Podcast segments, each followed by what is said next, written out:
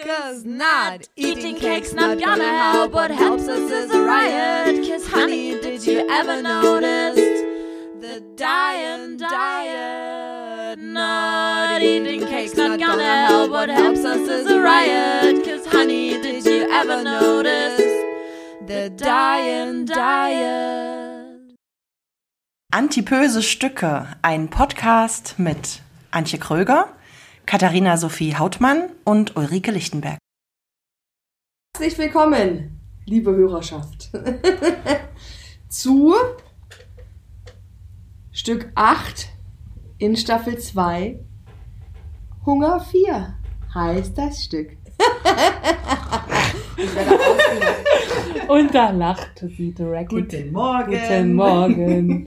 Ja, mein Morgen ist schon mal länger vorbei. Das stimmt. So, ich führe unvorbereitet durch dieses Stück. Das ist herrlich, wie immer.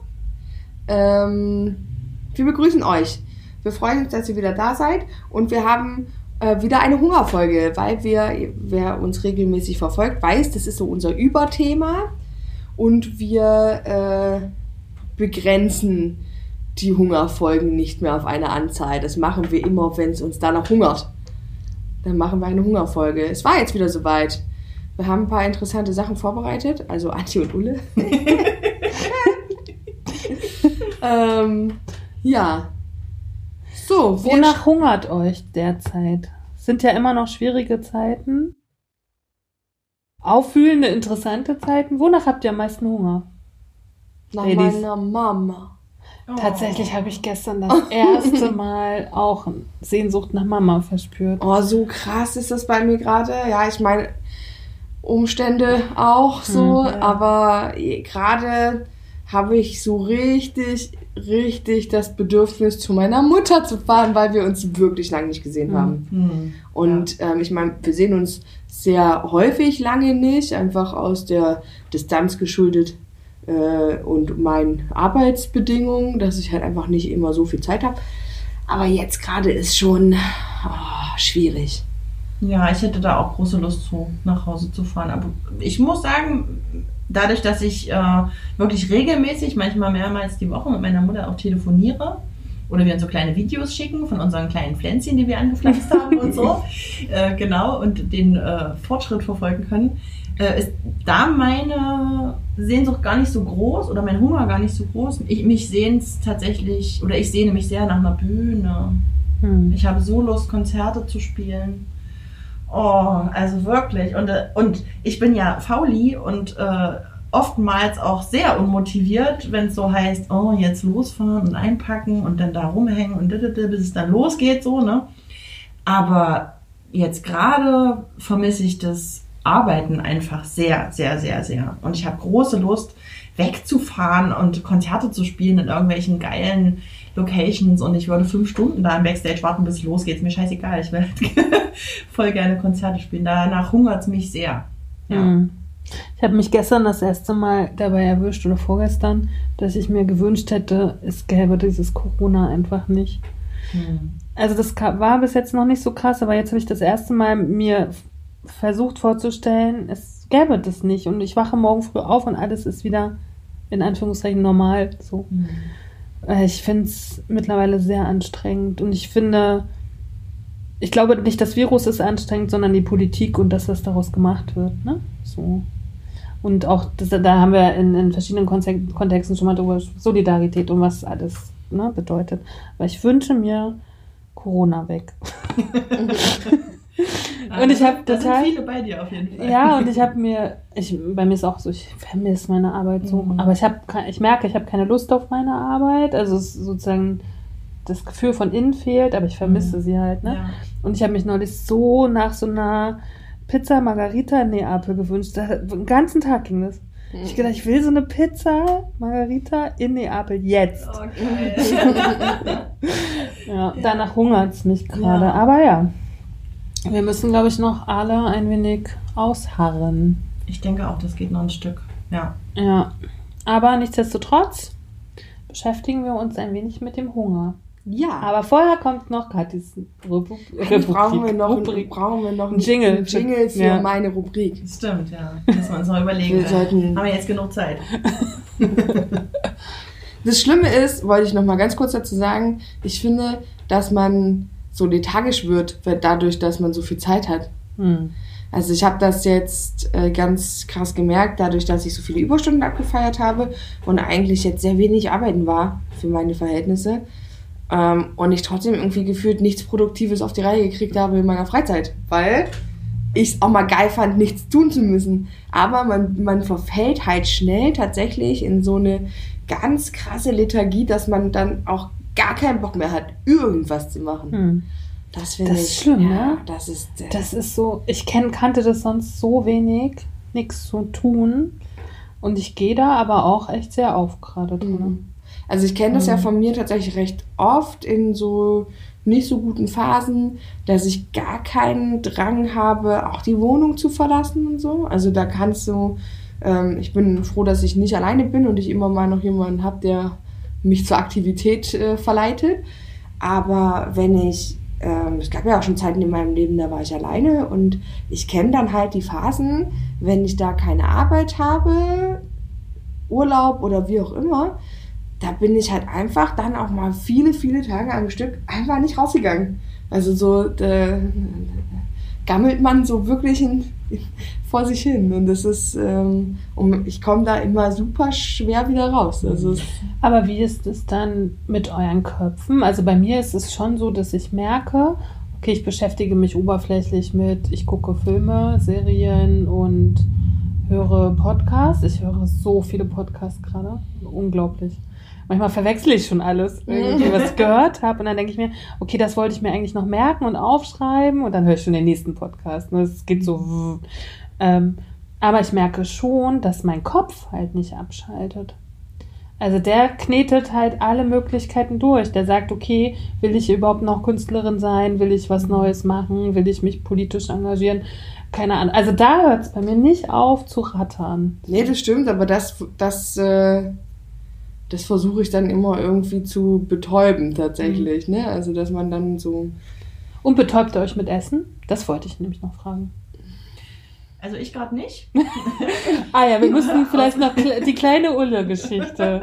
Ganz kurz. Ganz aus anderen Gründen betäube ich mich auf jeden Fall nicht mit Essen, nicht mit Kaffee, nicht mit Alkohol, weil ich das gerade nicht kann, weil ich ähm, dämlicherweise, glaube ich, so eine Histaminintoleranz äh, durch übermäßigen Kombucha-Konsum äh, selber irgendwie indiziert habe, denn ich bin ja ähm, Heuschnupfenpatientin schon lange Jahre und habe das verpasst, behandeln zu lassen, habe ich jetzt erst auch erfahren, dass das wahrscheinlich einer der größten Fehler war, das nicht behandeln zu lassen, denn es wird immer, immer schlimmer Okay. und es entwickeln sich Kreuzallergien und es können solche Sachen passieren, die mir jetzt passiert sind. Ich habe halt ähm, Fermentiertes zu mir genommen und mein Körper ist komplett zusammengebrochen mit so richtig Vergiftungserscheinungen, drei Tage, Übelkeit, Unwohlsein, mega Migräne.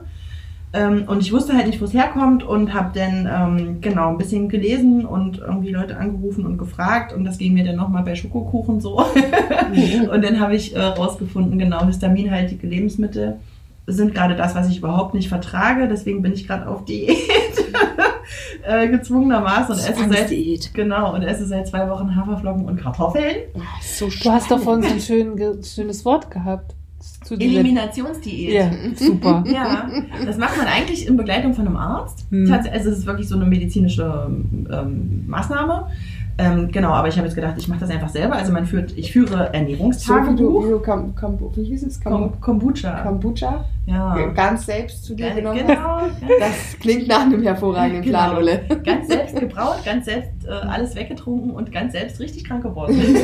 Super. Und jetzt ganz selbst El Eliminationsdiät, genau. Eliminationsdiät. Also ich esse ganz lange, jetzt vier Wochen habe ich mir das vorgenommen, Sachen, die kein bis ganz wenig Histamin haben, weil damit geht es mir richtig gut.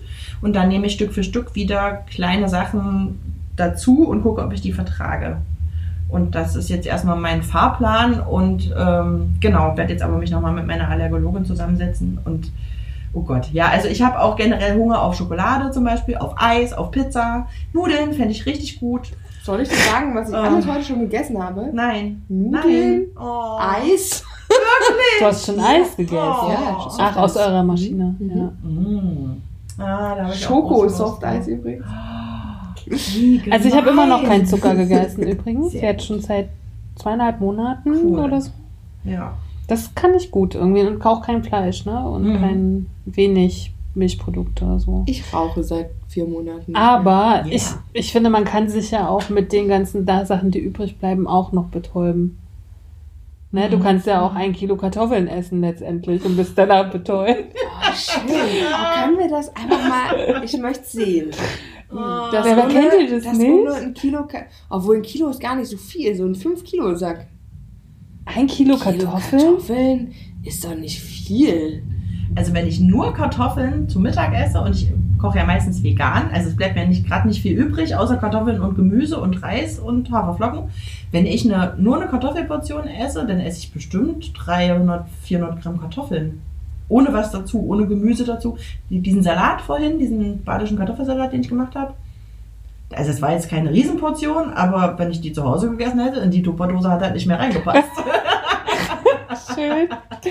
Nee, Okay, dann müsste ich mal- ich habe keine Küchenwaage, ich kann das so Hm, schlecht einschätzen. Aber kannst du dir mal vorstellen, diesen, so ein 5-Kilo-Sack äh, Kartoffeln, das ist, ja, das ist ja jetzt nicht so ein riesiges Ding. Das stimmt.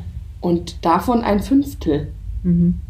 Das ist jetzt, ich finde nicht, dass das so mega viel ist. Mhm. Also für normal essende Menschen ist das wahrscheinlich der Dreijahresbedarf. Mhm. Aber Mhm.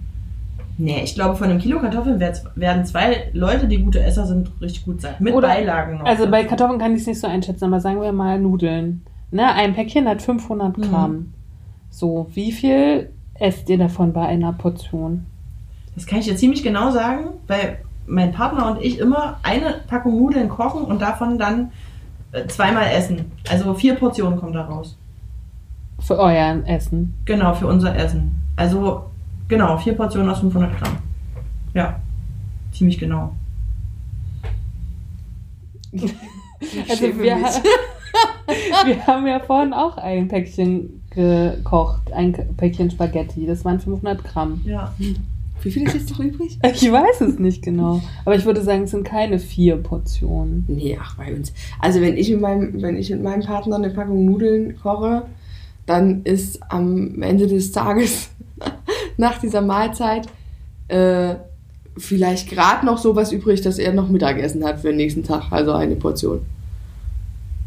Also ansonsten, aber wir essen auch wirklich beide gut. Hm. Naja, wir essen auch. gut. Aber es kommt ja darauf an, isst du nur Pesto oder isst du halt dann noch Bolognese-Fleisch und Schnitzel dazu, ne? Ja, Ulle isst auf jeden Fall Bolognese, Fleisch und Schnitzel. Alles auf einmal dazu. Und zwar nicht. Nee, aber davor, darauf kommt es ja dann schon auch noch an. Und Ja, machst du klar. Käse drauf Ja, und so ja. halt, ne? Ja. Also ich wollte nur noch mal um diese, und die, habt ihr meine Frage, habt ihr nicht beantwortet? Betäubt ihr euch auch manchmal mit Essen?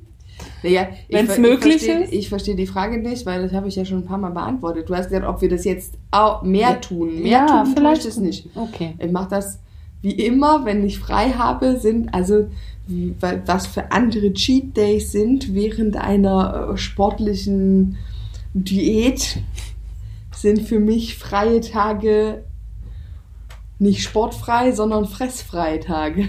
Mhm. Also es ist, es klingt so scheiße, aber es ist tatsächlich, wenn ich frei habe, ist mein Kopf von Aufwachen bis ins Bett gehen eigentlich nur damit beschäftigt, darüber nachzudenken, was man so an Nahrung zu sich nehmen kann. Also zumindest an den Tagen, an denen ich nicht, an denen ich nicht die Wohnung verlasse. Mhm. Und aber merkst du nicht, wenn dich irgendwas emotional betrifft, dann wird es nicht mehr oder weniger. Eher weniger tatsächlich. Okay. Also, naja, obwohl, es, ich, ich kann es nicht so mit Sicherheit sagen, weil natürlich belasten mich ja häufig Dinge so immer unterbewusst. Und ich glaube, diese Sachen, die nicht so vordergründig da sind, die sind schon vermehrend, also essvermehrend. Wenn jetzt aber was so ganz krass in den Fokus rückt, dann ist es eher so, dass es mir einen Appetit verhagelt Hm. weil dann einfach so dieser Abwehrreaktion vom Körper halt einfach dicht machen ist auch. Hm. Hm. Aber ich finde dieses, diese, das, wo wir gerade leben, ist so unterschwellig, dass ich das irgendwie manchmal nur aushalte, wenn ich viel esse. Mhm. Wollte ich dich gerade fragen, betäubst du dich? Ja, Ja. schon. Also ich versuche das gerade gesund, Mhm. so, aber trotzdem kann man ja gut satt, also für mich ist immer noch abends gut satt zu sein, damit ich einschlafen kann. Mhm. Ne, dieses, zum Beispiel dieses Intervallfasten und dann irgendwie um 6 Uhr aufhören zu essen, ist für mich so schrecklich. Ja. Ne, weil ich dann mit leerem Magen einschlafe, so gefühlt. Echt, da habe ich mich aber auch dran gewöhnt, auf jeden Fall. Also es ist auch eine Gewöhnungssache. Ich habe da auch so erst Probleme gehabt, dass Mhm. ich dann, wenn ich ins Bett gegangen bin, so das erste Magenknurren wieder hatte. Aber irgendwie habe ich mich da gut dran, ge- oder der Körper hat sich gut dran gewöhnt. Ich funktioniere halt so beim Fasten ist das alles okay, weil dann isst man ja nichts. Aber dieses wenig Essen sozusagen und es hört dann um 16, 18 Uhr auf. Aber ich glaube, weißt du, das ist halt so ein generelles Problem, was eben dieses Suchtproblem ist. Ne? Mhm. Man, wenn jemand süchtig ist nach was anderem als Essen, ist ja auch die Therapie in der Regel, hör auf damit und mach's nicht wieder. Mhm. Das geht ja nicht bei Mhm. Essen. Zumindest schwierig. Ja. Und ähm, Leider. Ja, aber und ich glaube, das, also quasi, und ich glaube, das macht es halt gerade, das macht diese Sucht so schwer, weil du halt dich, kon also weil das halt so viel mehr Kontrolle braucht, etwas, was du wirklich brauchst eigentlich, um, äh, um, dein, um, um diese Sucht zu befriedigen, in Maßen zu tun, also quasi dich zu mäßigen in diesem Suchtprozess Mhm. viel schlimmer als zu sagen, okay, jetzt machen wir einen krassen Cut. Also Ja, genau. für mich persönlich. Und das ist, ähm, also und, und das, da, da, das geht halt auch mit mir immer nicht klar. Also das ist das, womit ich halt immer kämpfe. Dieses, okay, du musst jetzt zwar was essen, aber halt nicht so viel, wie dein, wie dein, dein Verlangen dir eigentlich gerade aufgibt. Ne? Deswegen finde ich es so spannend. Deswegen kann ich super auf Zucker verzichten. Ne? Ja, weil du es halt komplett machen kannst. weil ich es komplett machen kann. Ja, ne? genau. Und mit dem Fleisch ist es ja genau dasselbe. hm. Ne? Fleisch und Wurst brauche ich gar nicht mehr. So. Hm. Aber das hat halt zum Beispiel jetzt auch gerade wieder eine sehr politische Komponente, ne? weil ich mich wieder viel mit den Fridays for Future und dem Klima und gerade gestern zu jemandem gesagt, es wäre so spannend, wenn wir von jetzt auf jetzt, von jetzt auf gleich alle vegetarisch werden würden. Hätten wir viel mehr getan, als Autos und Flugzeuge abzuschaffen. Das ist so krass, ne? Hm. Hättest du mich früher mitjagen können. Ich war so der krasse Fleischesser. So. Ja. Aber jetzt habe ich gemerkt, wie schnell das geht, dass man sich vom Fleisch entwöhnen kann. Ne? Ja, es ist echt. Hätte ich nie eine gedacht. Ja, aber das hätte Ja. ich nie gedacht, Mhm. irgendwie, dass das geht. Ja, So. und ich hätte zum Beispiel auch niemals gedacht, ich habe ja die ersten Tage so geheult, dass ich nichts mehr essen kann, irgendwie Mhm. gefühlt. Ne? Aber ich meine, es ist halt mega eingeschränkt jetzt gerade. Ich hoffe ja, dass es wieder besser wird. Aber ich kann auch echt meinen Haferbrei, das klingt voll scheiße, ich kann ihn echt genießen. So. Der schmeckt mir richtig gut, weil ich auch Knast habe drauf. Und ja, die aber der schmeckt dir jetzt noch gut. Warte mal Ja, zwei Monate. Aber ich glaube, es ist tatsächlich wie mit, ähm, wie mit allem, dass du temporär alles ganz gut ertragen kannst. Mhm. Und wenn das aber so eine, wenn das so eine Dauergeschichte wird, glaube ich, dass das dann immer schwierig wird. Aber ich glaube, auch das ist dann irgendwann, wenn dann, wenn du das, wenn du so lange drauf verzichtet Mhm. hast und dich und ja dann auch die Erinnerung an das mir ist schlecht davon geworden ein bisschen weiter in die Ferne gerückt ist und das Verlangen danach, also die Erinnerung wird kleiner, das Verlangen wird größer. Ja. Ich glaube, dann ist es, dann kommt, dann kommt wirklich die Prüfung, weil dann ist äh, Kopf über Körper. Ja, ich denke auch. Ich hoffe, das ja umgehen zu können und äh, dass diese Intoleranz irgendwann wieder verschwindet. Deine, wie hieß denn nochmal die Diät? Eliminationsdiät. Deine muss klappen. Ja. Drück Ja. mir die Daumen. Aber das ist ja, das ist ja unsere, das ist ja unser aller Challenge, oder? Dass man irgendwie versucht, eine langfristige Veränderung, weil, ich meine, da muss man sich ja nichts vormachen, mit den Gewichten kann man halt nicht 80 werden. So. Also nicht nur, weil, weil sozusagen die Blutwerte schlimm werden oder so, sondern es geht ja einfach um den Bewegungsapparat halt. Ne? ja, Also irgendwann muss man ja was verändern. schon. So, ne, ja. und das ist ja, das ist uns ja irgendwie allen bewusst so und jeder versucht es mal wieder auf seine eigene Art. So. Mhm. Aber was ist halt möglich, sozusagen, was, was bleibt halt dann für immer so als Ja, und ich glaube, dass. was kann ich durchhalten? So, was ne? kann ich durchhalten, ist die Frage, was funktioniert für mich. Mhm. Aber ich glaube auch, dass, ähm, dass man einfach ein, ein, gro ein weites oder ein großes Stück weiter aus seiner Komfortzone raus muss, über einen bestimmten Zeitraum, um das als normal oder als neue Art zu akzeptieren zu können. Weil ich habe jetzt festgestellt, dass ich, ich esse ja gerade mega gesund zum Beispiel. Und ich war der Meinung, ich habe mich vorher auch gesund ernährt. Wir haben vegan gegessen irgendwie, viel Gemüse, viel Vollkorn, viel Zeug. Aber das, was ich jetzt esse, macht mich halt satt, macht mich zufrieden und es ist sehr gesund. Und das ist eigentlich was, was man Vielleicht auch ein bisschen einseitig. ein bisschen einseitig. Aber ey, ich habe mal gelesen, ich habe ja über Haferflocken gelesen, als kleiner Funfact zwischendurch. Ich weiß nicht mehr, wo ich es gelesen habe, aber irgendjemand hat mal sechs Jahre ausschließlich von Haferflocken gelebt und der war kerngesund und hatte keine Mangelerscheinungen, weil nämlich Haferflocken alle essentiellen Vitamine, nee, wie sagt man das? Aminosäuren? Ah, alle essentiellen Aminosäuren haben zum Beispiel. Der hat sechs Jahre nur Haferflocken gegessen, den ganzen Tag. Keinen Mangel gehabt. Aber manche sind halt auch einfach von. Manche denken, ich habe auch schon so oft so gerade Männer getroffen, die sagen, sie denken nie an Essen. Ne? Oder sie, sie denken nie über Essen. Sie Oder ich habe auch schon Menschen getroffen, die sagen, sie vergessen zu essen. Mhm. Ich mir denke, was? Wie kann man denn das vergessen? Ja, und ne? Und dann kann ich mir schon vorstellen, wenn jemand überhaupt gar keinen Fokus für Essen hat, Mhm. irgendwie, ne? Und dann eigentlich einfach es nur darum geht, Energie ja. zuzufügen, ist dem doch Pucki, was er dazu führt. Wenn es nicht um Geschmack und Ästhetik ja, geht, ja, oder? das stimmt, aber ich verstehe, dass solch, ich könnte mich mit solchen Menschen nicht umgeben, weil ich Ich finde, auch nicht. es gibt nichts Sinnlicheres als Essen einfach. Also ja, für auch, dich, ne? Und für uns. Also für mich auch. Ne, Aber auf jetzt guck mal, das auf so vielen Ebenen. Es ist, ähm, es hat so eine soziale Komponente, weil Essen immer Menschen verbindet, ja. Also weil das was ist, was man super miteinander teilen kann. Ne? Dann macht es, dann, dann hat es ja, dann hat es ja was ganz äh, einfach befriedigendes, weil es geht in deinen Mund und in deinen Körper, es macht sofort was mit dir, ne? Also es schüttet Energie aus, es ist ganz dummes Beispiel. Meine, äh, wenn meine Katzen gefressen haben, ja, dann haben die hinterher eine Viertelstunde, da pesen die nur durch die Wohnung, weil die einfach wirklich Energie aufgenommen, Energie muss auch wieder raus, ja. Und ich finde das so krass einfach. Und so geht's einem ja selber auch. Also außer man hat sich überfressen, dann ist nichts mit Energie, aber du merkst ja, wenn du so richtig Hunger hattest und dich schlaff fühlst und du nimmst nur eine Kleinigkeit zu dir, weiß ich nicht, ein Stück Apfel oder sowas, du merkst sofort, dass das was mit dir macht. Und ich finde das so, also ich finde, ich, und der Geschmack, wenn du dann irgendwas schmeckst und du, und du, du, du, das geht so durch den ganzen Körper einfach, ne, dass du so ein Geschmackserlebnis hast, so eine Geschmacksexplosion im Mund. Und wie, wie krass kann man, wie, wie kann man denn ein Mensch sein, der sowas nicht feiert? Also der dann, der halt sagt so von wegen, mir egal. Ja, ich weiß genau, was du meinst, aber ich glaube, ähm, ich habe jetzt die letzten Wochen sozusagen, wo, äh, wo ich jetzt in dieser besonderen Essenssituation bin, habe ich mir da auch viele Gedanken drüber gemacht, denn ich will ja auch, also ich versuche das irgendwie ins Positive zu kehren und was Positives da für mich rauszuziehen. Und ich versuche jetzt zum Beispiel meinen Fokus, den ich auf Essen ganz lange Jahre hatte, einfach dadurch ein bisschen wegzukriegen. Ich weiß, was ich essen kann, ich muss mir nicht einen riesen Kopf machen, ich muss mir nicht tausend Rezeptvideos angucken, ich koche einfach Haferflocken, fertig.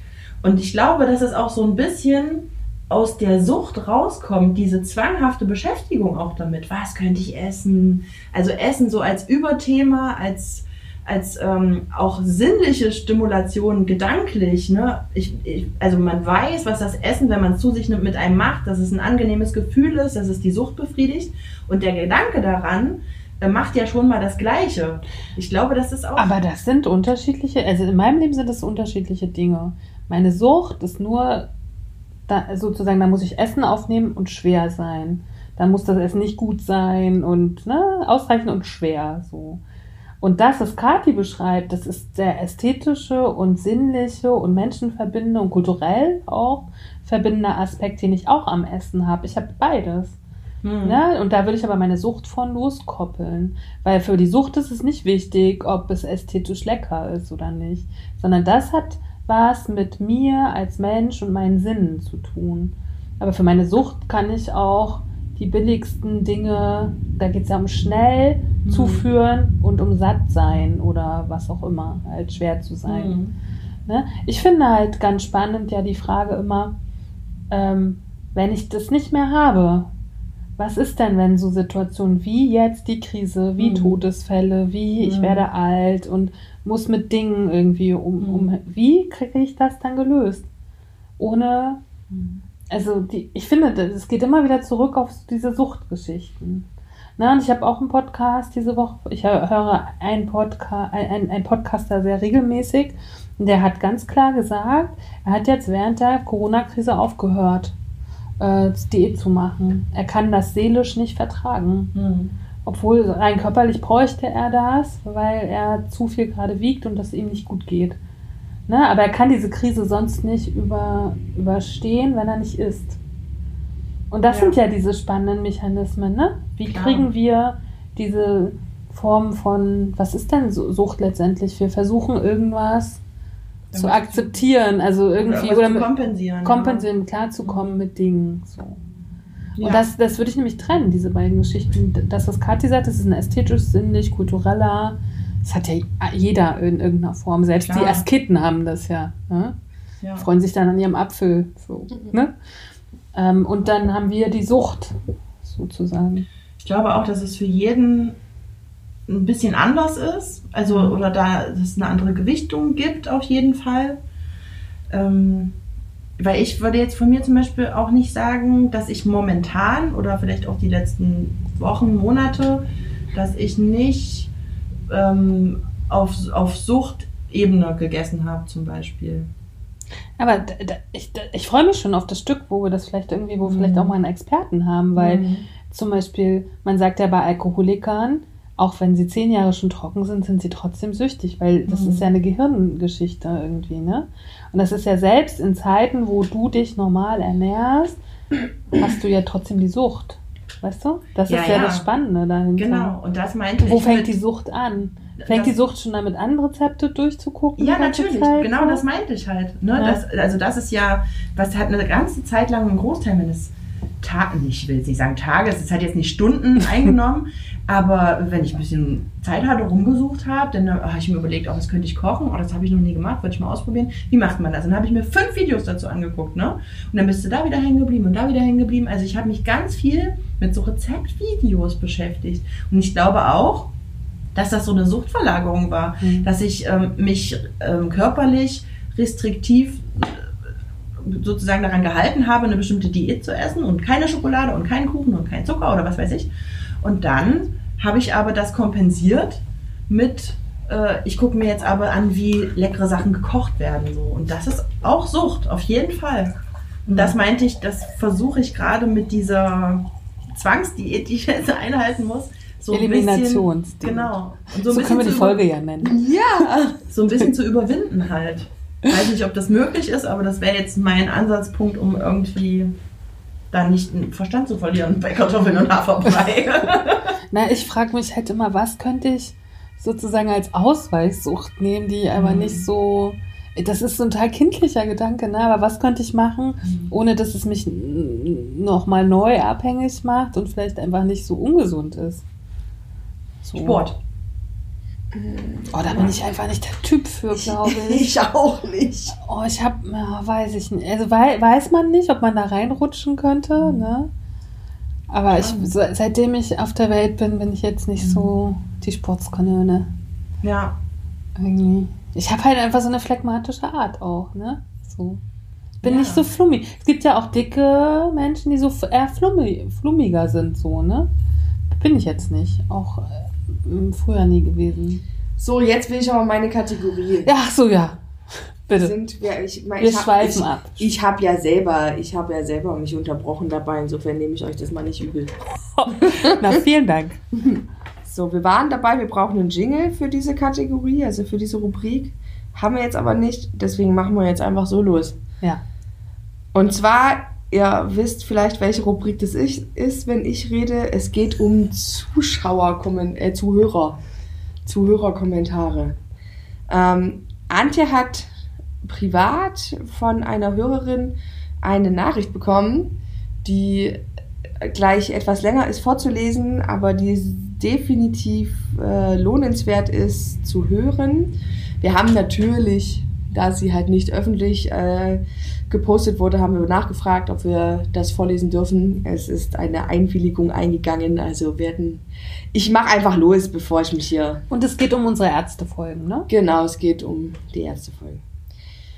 So, Hallo Antje, ich höre gerade euren neuesten Podcast und wollte schnell etwas Feedback geben bzw. meine Gedanken zu etwas festhalten. Es ging darum, ob im Medizinstudium äh, auch der menschliche professionelle Umgang mit Patienten geschult wird und welche Maßnahmen es da gibt. Dazu muss ich etwas ausholen. Ich war über den Jahreswechsel in einer Klinik für Psychosomatik wegen meiner komplexen posttraumatischen Belastungsstörung. Meine Bezugstherapeutin bat mich dann darum, ihr bei einer ihrer Lehrveranstaltungen beizuwohnen, damit Studierende am Patienten lernen können. Soweit ich das in Erinnerung habe, saßen da circa 30 angehende AllgemeinmedizinerInnen und wurden in Anamnese geschult. Meine Therapeutin bringt denen also bei, wie man bei Erhebung der Krankengeschichte eben auch auf das Zusammenspiel von Körper und Psyche und auf verschiedene Marker achtet, damit es so ganzheitlich wie möglich vonstatten geht. Nun habe ich verschiedene Traumafolgestörungen und bin auch schon sehr therapieerfahren, besonders gut, gut reflektiert und auch nicht schüchtern, wenn es vor allem im professionellen Kontext um meine gesundheitlichen Probleme geht und darum wurde ich da mitgenommen. Und da eine meiner Traumafolgestörungen eine Essstörung ist, durch die ich stark übergewichtig bin, habe ich das natürlich auch angesprochen. Ich habe auch angesprochen, dass die Essstörung mehr als vier Jahre undiagnostiziert war, trotz dass ich bei Ärzten immer wieder angesprochen habe, dass ich glaube, ein Problem mit dem Essen zu haben. Eine Ärztin meinte tatsächlich, dass sie mir mal eine Abnehmkur aufschreibt, aber bis dahin erstmal nicht die Diagnose da reinschreiben will, weil sowas schwer aus einer Akte rausgeht und vielleicht brauche ich wirklich nur ein paar neue Gewohnheiten. Nach meiner, äh, nachdem meine Therapeutin mit ihrem diagnostischen Teil fertig war, durften die Studierenden Fragen stellen und ich wurde auch gebeten, alles, was mich noch beschäftigt und was ich mir von Allgemeinärzten wünschen würde, anzubringen. Und ich sagte ganz klipp und klar, dass ich es eine Unart finde, dass jemand mit Übergewicht so oft so hart auf dieses, auf dieses reduziert wird und dass dadurch sofort Annahmen getroffen werden, wie der Mensch, wie der Mensch lebt, welche Gewohnheiten er hat und dass es prinzipiell ja erstmal seine Schuld ist. Denn das ist mir so unglaublich oft passiert. Mir war das ein wichtiges Bedürfnis, denen zu sagen, dass es so viele verschiedene Gründe für Übergewicht gibt, wie es übergewichtige Menschen gibt. Und dass die wenigsten einfach mal dumm und faul und verfressen sind. Und vor allem Menschen sind. Mit komplexen Leben und Lebensgeschichten. Und dass es nicht nur herabwürdigend gegenüber dem Patienten ist, sondern auch die Arbeit von Ärzten um ein Vielfaches ineffizient macht. Was hätten die Krankenkassen Geld mit mir gespart, wenn mir mal einfach einer zugehört und dann auch noch geglaubt hätte, hm. statt mir die fünfte Ernährungsberatung aufzuschreiben. Ich bin jetzt 30 Jahre und meine posttraumatische Belastungsstörung wurde erst mit 28 diagnostiziert. Das ist beachtlich, wenn man bedenkt, dass ich mit großer Sicherheit schon mein ganzes Leben darunter leide, aufgrund von über 20 Jahren chronischer Traumatisierung weil so viele Ärzte Übergewicht auf diese Weise handhaben, hat sich meine gesamte Leidensgeschichte um viele Jahre in die Länge gezogen und war unnötig noch komplizierter als ohnehin schon. Und das hat auch noch andere Folgen für mein alltägliches Leben, von denen ich jetzt nicht anfange, das würde den Rahmen sprengen. Meine Therapeutin hat mir als Feedback der Studierenden ausgerichtet, dass sie sich über diesen Zusatz bedanken und dass viele sagten, dass ihnen diese Perspektive neu war und eine großartige Bereicherung. So. Oh, es ist auf so vielen Ebenen. Ich habe das jetzt schon dreimal gehört, irgendwie sehr berührend. Ja, ja, geht mir auch so. Hm. Ja, weil es die Vielschichtigkeit einfach auch klar macht, ne? Und da haben wir wieder dieses Thema, dieses Aburteilen nach dem Äußeren. Da sind, von sind Ärzte natürlich auch nicht frei, ne? Natürlich. Aber was das für ein Rattenschwanz nach sich ziehen kann, ne? Also, das, ich finde das eigentlich ganz schön, ganz schön armselig, dass so dicken Menschen oftmals von Ärzteseite einfach auch ähm, eine Vielschichtigkeit vielleicht abgesprochen wird. Ne, ja, aber auch wie gut, dass äh, sowas, also dass es eben diese Ärzte gibt, wie ihre Therapeutin, die Fall. eben sagt, okay, wir brauchen das in der Schulung von Allgemeinmedizinern, dass sie solche Leute kennenlernen und sich damit auseinandersetzen, was sich Menschen, die mit solchen Störungen zu ihnen kommen, wünschen, wie sie ernst genommen werden möchten, wie sie mit äh, besprochen werden wollen. So, ich finde das, ich- das ist halt klar, mich hat es auch auf vielen Ebenen getriggert, weil ich mich so wiedergefunden habe streckenweise. Also gerade dieser Satz, so äh, es gibt so viele Arten äh, von Übergewicht, wie es übergewichtige Menschen gibt. Und Sehr schöner Satz. und, Ja. äh, und bitte hört uns doch einfach mal zu und glaubt uns, was wir sagen, weil wir sind ja selber auch daran interessiert, gesund zu sein. Ne? Ähm, aber eben auch zu sehen, okay, es gibt halt nicht nur die schwarzen Schafe, sondern es gibt eben auch die, die versuchen, diesen Missstand gerade zu rücken. Und das fand ich halt auch total positiv an dieser schönen Nachricht, die wir da bekommen haben. Ja, total. Also vielen Dank für den Beitrag. Das hat uns sehr berührt, uns alle drei. Und ich finde, das sind also diese ähm, Dinge, die an uns herantreten, in den verschiedensten, manchmal mündlich, manchmal als Nachrichten, manchmal im Gespräch, ne? Das ist irgendwie, das ist der Applaus, ne? Ja, Für uns letztendlich, dass Leute uns sowas anvertrauen. Ja, das ne? stimmt. Ja, das, äh, den Gedanken hatte ich auch schon, als ähm, die Doreen Mhm. ähm, genau in der ersten Folge ihre Geschichte geschildert hat von ihrer damaligen Frauenärztin Mhm. mit der ersten Geburt. Das fand ich auch so eine intime Geschichte und es hat mich, hat mich total geehrt gefühlt, dass sie das so teilt. Ja. Fand ich richtig großartig. Mhm. Ja. Und deswegen auch nochmal die Bitte, ne? Lasst uns gerne das da.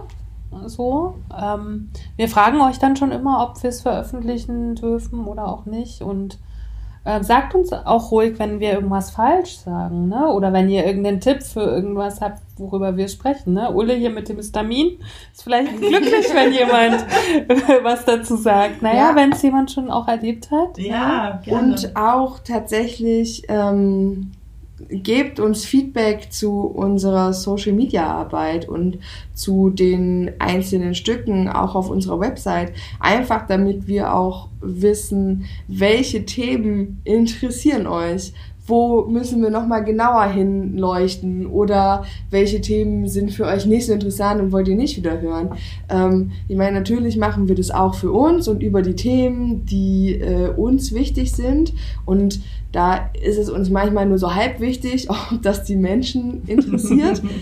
Aber logischerweise wollen wir auch, dass ähm, eure Themen besprochen werden. Und ähm, wenn jemand ein dringendes Bedürfnis hat, irgendwas entweder direkt mit uns zu besprechen oder von uns besprochen zu haben, der darf sich auf jedem erdenklichen Weg, ob über E-Mail, ob über ähm, Kommentar auf der Website, Facebook oder Instagram Kommentar, Direct Message oder was auch immer möglich ist, gerne immer bei uns melden. Wir freuen uns, wir sind sehr dankbar und äh, wie gesagt, das ist unser Applaus. Oder auch wer sozusagen ähm, sich als Gast einladen möchte, weil er was ganz Spannendes erlebt hat. Ja, mega. Ne? Das, auch das könnt ihr, oder wer, wer eine Empfehlung hat für einen Gast, Gäste, wie auch immer, ähm, auch das, ne? Also wir haben schon noch so ein paar Leute auf der auf der Agenda, die wir gerne, mit denen wir gerne sprechen würden, auch ein paar Themen und aber wir sind da auch schon dankbar, wenn uns da ein bisschen geholfen wird, ne? So.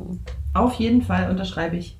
Heu- Heute geht es um Hunger und Ulle und ich haben so ein paar Sachen vorbereitet.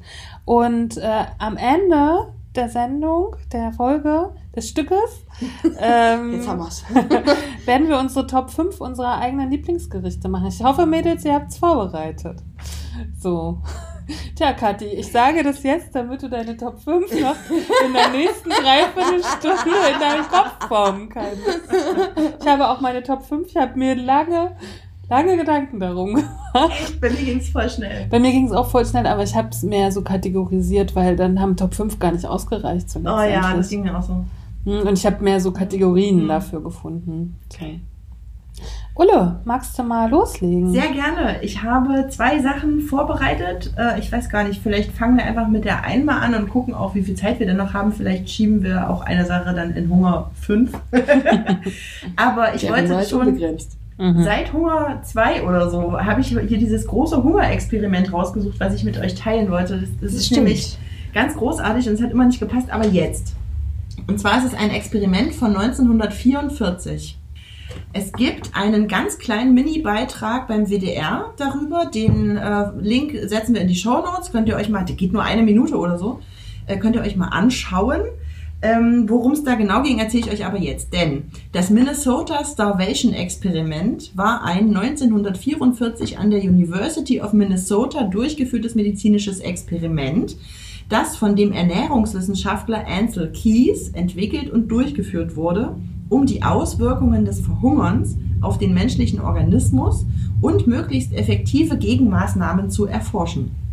Der Versuch bestand darin, dass eine Gruppe von Kriegsdienstverweigerern sich unter Beobachtung über Monate freiwillig einer extremen Mangelernährung unterzogen, um danach verschiedene Methoden der gesundheitlichen Wiederherstellung anzuwenden. Ach, krass. Richtig krass. Ich habe ein Buch, das lag immer bei uns auf dem WG-Klo. Ich habe das irgendwann mal, glaube ich, geschenkt gekriegt. Das heißt, das Buch der verrückten Experimente von Reto U. Schneider.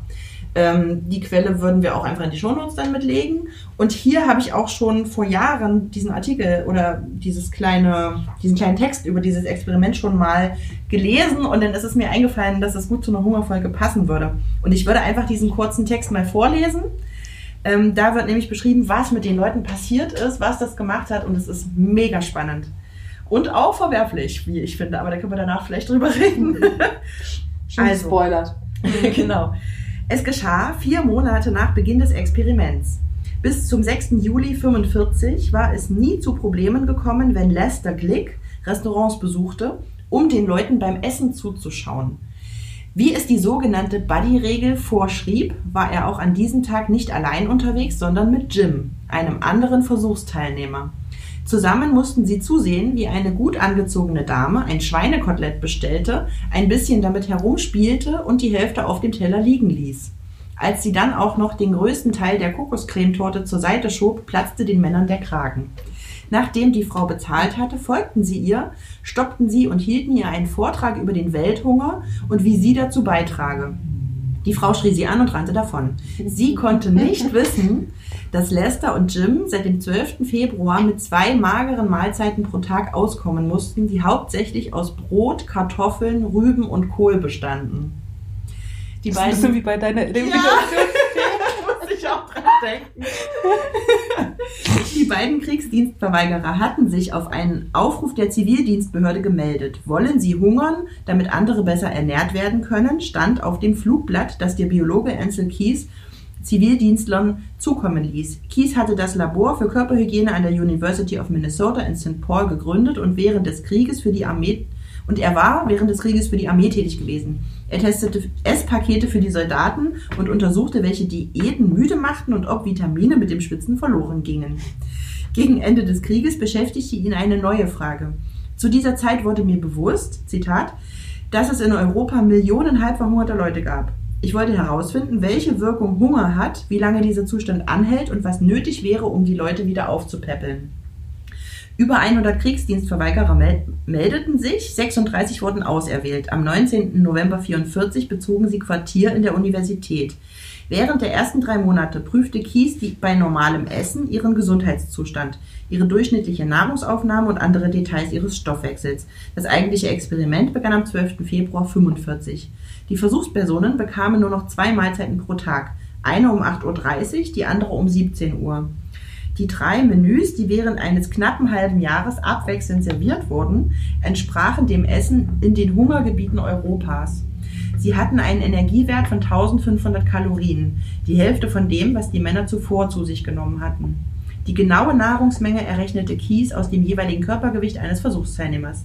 Ziel war es in diesem halben Jahr, jeder, ach so, dass jeder ein Viertel seines Gewichtes verlor. Die, der Hungerphase folgte dann eine dreimonatige Rehabilitation. Die Versuchspersonen wurden in Gruppen unterteilt und nach unterschiedlichen Blei- Speiseplänen wieder aufgebaut. So. Vier Jahre nach dem Experiment publizierte Kies die Ergebnisse seiner Untersuchung mit allen Daten auf 1400 Seiten seines wegweisenden Buches The Biology of Human Starvation. Im Experiment wurden also nicht nur körperliche Vorgänge wie Gewichtsverlust, Haarausfall, Kälteempfindlichkeit, Veränderungen der Körperchemie, der inneren Organe untersucht, sondern auch die Wirkung der Mangelernährung auf Intelligenz, Auffassungsgabe und Persönlichkeit. Was ist äh, Human Starvation? Starvation ist, Was heißt ist Starvation? äh, aushungern oder hungern. Ah, okay. Genau. Ähm, also die Versuchspersonen mussten neben ihrer Diät pro Woche 15 Stunden im Labor, in der Wäscherei oder im Schlafquartier arbeiten und mindestens 30 Kilometer draußen und eine halbe Stunde auf dem Laufband gehen 30 Kilometer? in der Woche. Ach, Ach so, ich wollte auch gerade Ja. sagen. Sie durften die regulären Kurse der Universität besuchen und am Wochenende hatten sie frei. Ich habe äh, in einem Artikel darüber gelesen, dass der äh, simulieren wollte, wie es sozusagen in Europa, im hungernden Europa nach dem Krieg, mussten ja die Leute höchstwahrscheinlich auch arbeiten und Sachen wieder aufbauen ne, und haben halt wenig äh, Kalorien zur Verfügung, aber müssen trotzdem eben in Die Gang haben sein. sich ja auch noch viel mehr bewegt damals. Mhm. Mhm. Ja, genau. Das kommt noch dazu. Zu den interessantesten Resultaten von Kies Experiment zählen die psychischen Veränderungen durch den Hunger. Jetzt wird ziemlich interessant. Viele Männer wurden apathisch und depressiv. Der Hunger überdeckte alles. Sie vernachlässigten Körperpflege und Tischmanieren, zogen sich sozial zurück und interessierten sich nur noch für Dinge, die mit dem Essen zu tun hatten. Auch sexuelle Bedürfnisse hatten sie keine mehr. Liebesfilme langweilten sie bis auf die Szenen, in denen gegessen wurde. Am 10. Mai schrieb Lester Glick in sein Tagebuch, mein Hunger hat ungeahnte Dimensionen angenommen. Es scheint, als ob sich meine Knochen, meine Muskeln, mein Magen und mein Verstand in ihrer Sehnsucht nach Nahrung vereinigt haben. Ist das nicht krass? Wie viele andere Männer sprach er immer weniger und las am liebsten Kochrezepte. Habe ich ja erzählt, war, bei meinem Fasten auch so. Ja, na klar, ich kenne das auch, auf jeden Fall. Die zwanghafte Beschäftigung mit dem Essen zeigte sich in merkwürdigem Verhalten. Dem Vergleich von Lebensmittelpreisen in Zeitungsanzeigen, dem Beobachten anderer Leute beim Essen, dem Sammeln von Kochbüchern, dem Kauf von Kochutensilien wie Herdplatten oder Teekrügen. Drei Versuchspersonen wechselten nach dem Experiment ihren Beruf. Sie wurden Köche. Ich kurz sagen, dass ich sehr lange Teekannen gesammelt habe? Ich habe auch immer sehr gerne Küchenutensilien gekauft. Ja, das mache ich auch nach wie vor gerne. Oh Gott. Gegen Ende der Hungerphase saßen einige der Männer zwei Stunden lang vor ihren armseligen Mahlzeiten. Sie arrangierten die Speisen immer neu auf ihrem Teller, damit es nach mehr aussah, als es war. Und nachdem sie den Teller abgelegt hatten, begannen sie schon mit der Planung, in welcher Reihenfolge sie die Speisen der nächsten Mahlzeit essen würden. Zuerst war es den Männern noch erlaubt, so viel Kaffee und Kaugummi zu konsumieren, wie sie wollten. Doch einige tranken 15 Tassen und mehr pro Tag und brachten es auf 40 Päckchen Kaugummi pro Tag. Also beschränkte Kies die tägliche Ration auf maximal neun Tassen Kaffee und zwei Päckchen Kaugummi. Nicht alle standen das Experiment durch. Einer verlor am Lebensmittelladen die Kontrolle und aß einige Kekse, eine Tüte Popcorn und zwei überreife Bananen, die er kurz danach erbrach. Oh, ein anderer stahl Kohlrüben und Süßigkeiten. Lester Glick entfernte einmal die Mine aus seinem Bleistift und kaute das Haus, äh, das, das Holz, Entschuldigung, und kaute das Holz. In seinem Tagebuch schrieb er, es schmeckte nicht schlecht. Oh mein Gott. Ich versuche den Gedanken an Kannibalismus aus meinem Kopf zu verbannen, aber es gelingt mir einfach nicht, hat er weitergeschrieben. Die Versuchung im Geheimen zu essen wurde so groß, dass Kies nach zwei Monaten das Buddy-System einführte. Keine Versuchsperson durfte das Labor verlassen, wenn sie nicht mindestens von einer zweiten begleitet wurde. Während der gesamten 24 Wochen wünschten sich die Männer den letzten Teil des Experiments herbei. Doch die Reba- Rehabilitationsphase verlief für sie enttäuschend. Die Portionengröße wurde nur langsam gesteigert und das Hungergefühl nahm kaum ab. Am 20. September 45 schrieb Glick in sein Tagebuch, wir sind sieben Wochen in der Rehabilitation und die Symptome unserer Mangelernährung sind nicht wirklich verschwunden. Unser Aussehen, unser Hunger, unsere geringe Re- Gewichtszunahme, wie klein die Fortschritte sind. 20. Oktober 45 um 17 Uhr fand schließlich das Abschiedsessen der Gruppe statt. Es war die erste Mahlzeit seit 48 Wochen ohne irgendwelche Einschränkungen. Der dringende Wunsch der Männer nach Freiheit beim Essen war extrem. Ein Aufschub um eine weitere Woche hätte zu emotionalen Krisen und vielleicht sogar zu einem offenen Aufstand geführt, schrieb Kies, also der Versuchsleiter. Doch das üppige Bankett machte einige der Versuchspersonen schneller satt, als sie es erwarteten. Am Ende der Mahlzeit starrten die Männer ungläubig die Speisen an, die sie nicht mehr essen konnten. Das Experiment führte zu keinen bleibenden Schäden, doch es dauerte Monate, bis sich die Körperfunktionen wieder normalisiert hatten. Viele Männer gaben nach dem Experiment an, dass sie oft hungrig seien, obwohl sie nicht imstande seien, noch mehr zu essen. Und viele aßen bis zum Erbrechen, um danach gleich wieder zu essen. Wegen der Ähnlichkeit dieses Verhaltens mit den Symptomen von Essbrechsucht spielt Ansel Kies Arbeit heute bei der Erforschung von Essstörungen eine große Rolle. Die zwanghafte Beschäftigung der hungrigen Versuchspersonen mit Nahrung, äh, die Apathie, die soziale, der soziale Rückzug gleich dem Benehmen Magersüchtiger. Die Verhaltensweisen werden heute oft als Ursachen der Essstörung gesehen, doch sie könnten, wie bei den hungrigen Kriegsdienstverweigerern, auch nur Folgen des Hungers sein. Für die Männer blieb das Experiment das bedeutendste Ereignis in ihrem Leben. Sie veranstalteten bis in die 90er Jahre hinein regelmäßige Treffen. Oh. Das ist ja der Wahnsinn. Wahnsinn, Aber oder? ich finde super krass, dass die sagen, das hat keine bleibenden Schäden hinterlassen. krass, ja. Wenn die dann danach schreiben, dass sie, äh, dass die quasi äh, Hunger haben, obwohl sie schon eigentlich zu viel gegessen. Das ist doch ein bleibender psychischer Schaden, oder bitte nicht? Ich finde es ich find's so geil. Ist lustig, weil ich habe ja eigentlich die Hungerkünstler heute mitgebracht. Ah ja. Aber ich finde, äh, ich, wir sollten das auf das nächste Mal verschieben, weil sonst nimmt es dem so ein bisschen den Raum halt irgendwie, weil es auch so eine Art Experiment ist. Ja. Krasse Sache. Wahnsinn. Also nach heutigen äh, Standards natürlich ethisch höchst fragwürdig, ne? Also da Leute. Hm. Ich frage mich zum. Beispiel spannend, warum keine Frauen? Hm. Warum nur Männer?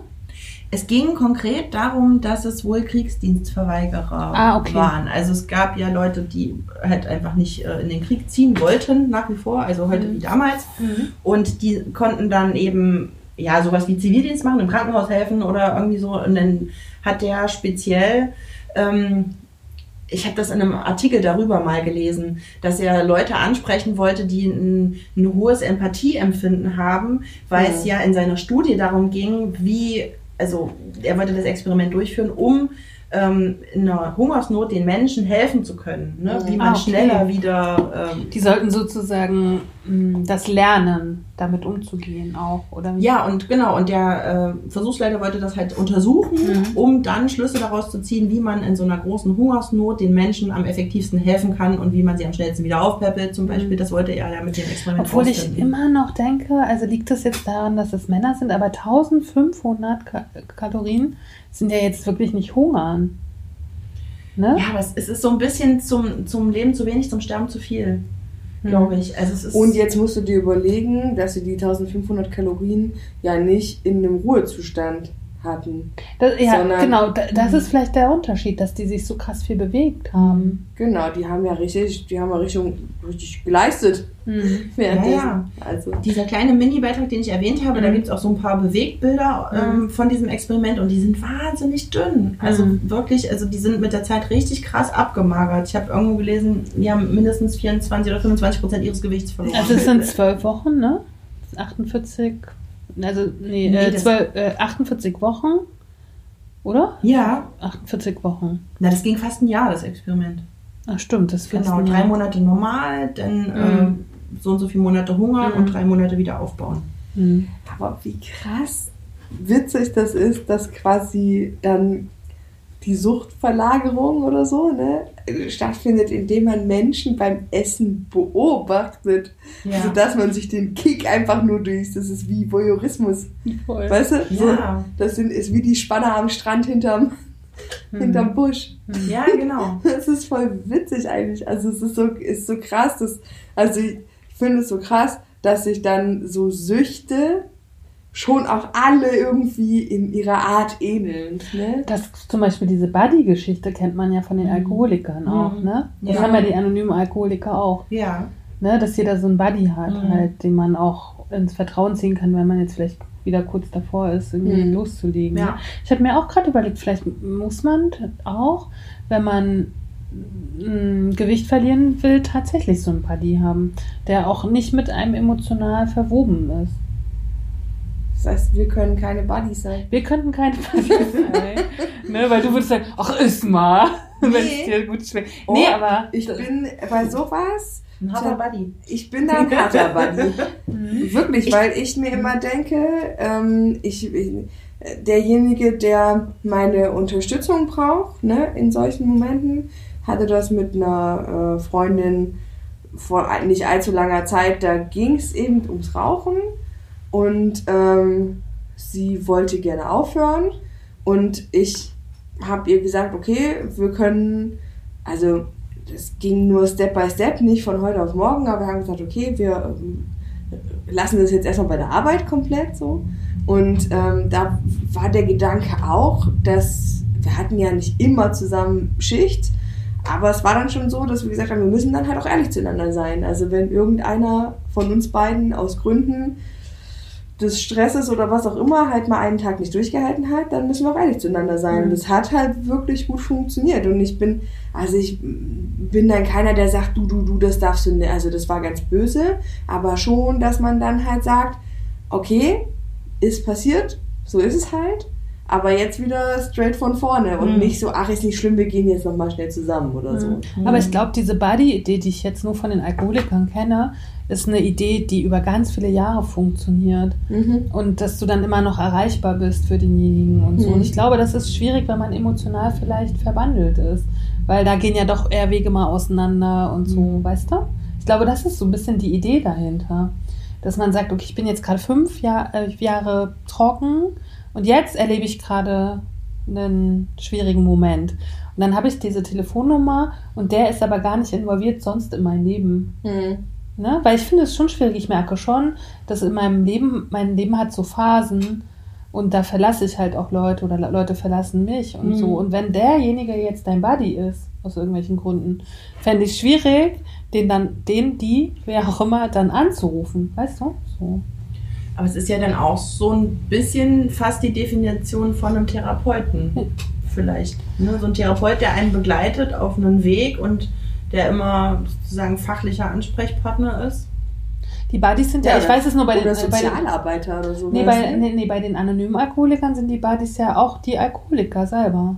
Okay. Und da ist es, ist ich, ich weiß es jetzt nur so von Bekannten, die das Ja. erzählen. Ne? Also das ist ja vor allen Dingen ein amerikanisches System. Dass wenn du die, also es sind immer selber anonyme Alkoholiker Mhm. Und das ist, wenn du eine Phase hast oder ein Problem und du willst jetzt anfangen zu, hast du immer die Möglichkeit, deinen Buddy anzurufen Mhm. oder den zu fragen, ob er kommt. Na, man sagt ja tatsächlich, dass es, ähm, es gibt ja diesen Suchtdruck. Und wenn dieser Suchtdruck auftritt, also es hat mir eine ähm, Bekannte von mir erzählt, die selber eben an so einem Suchtproblem leidet.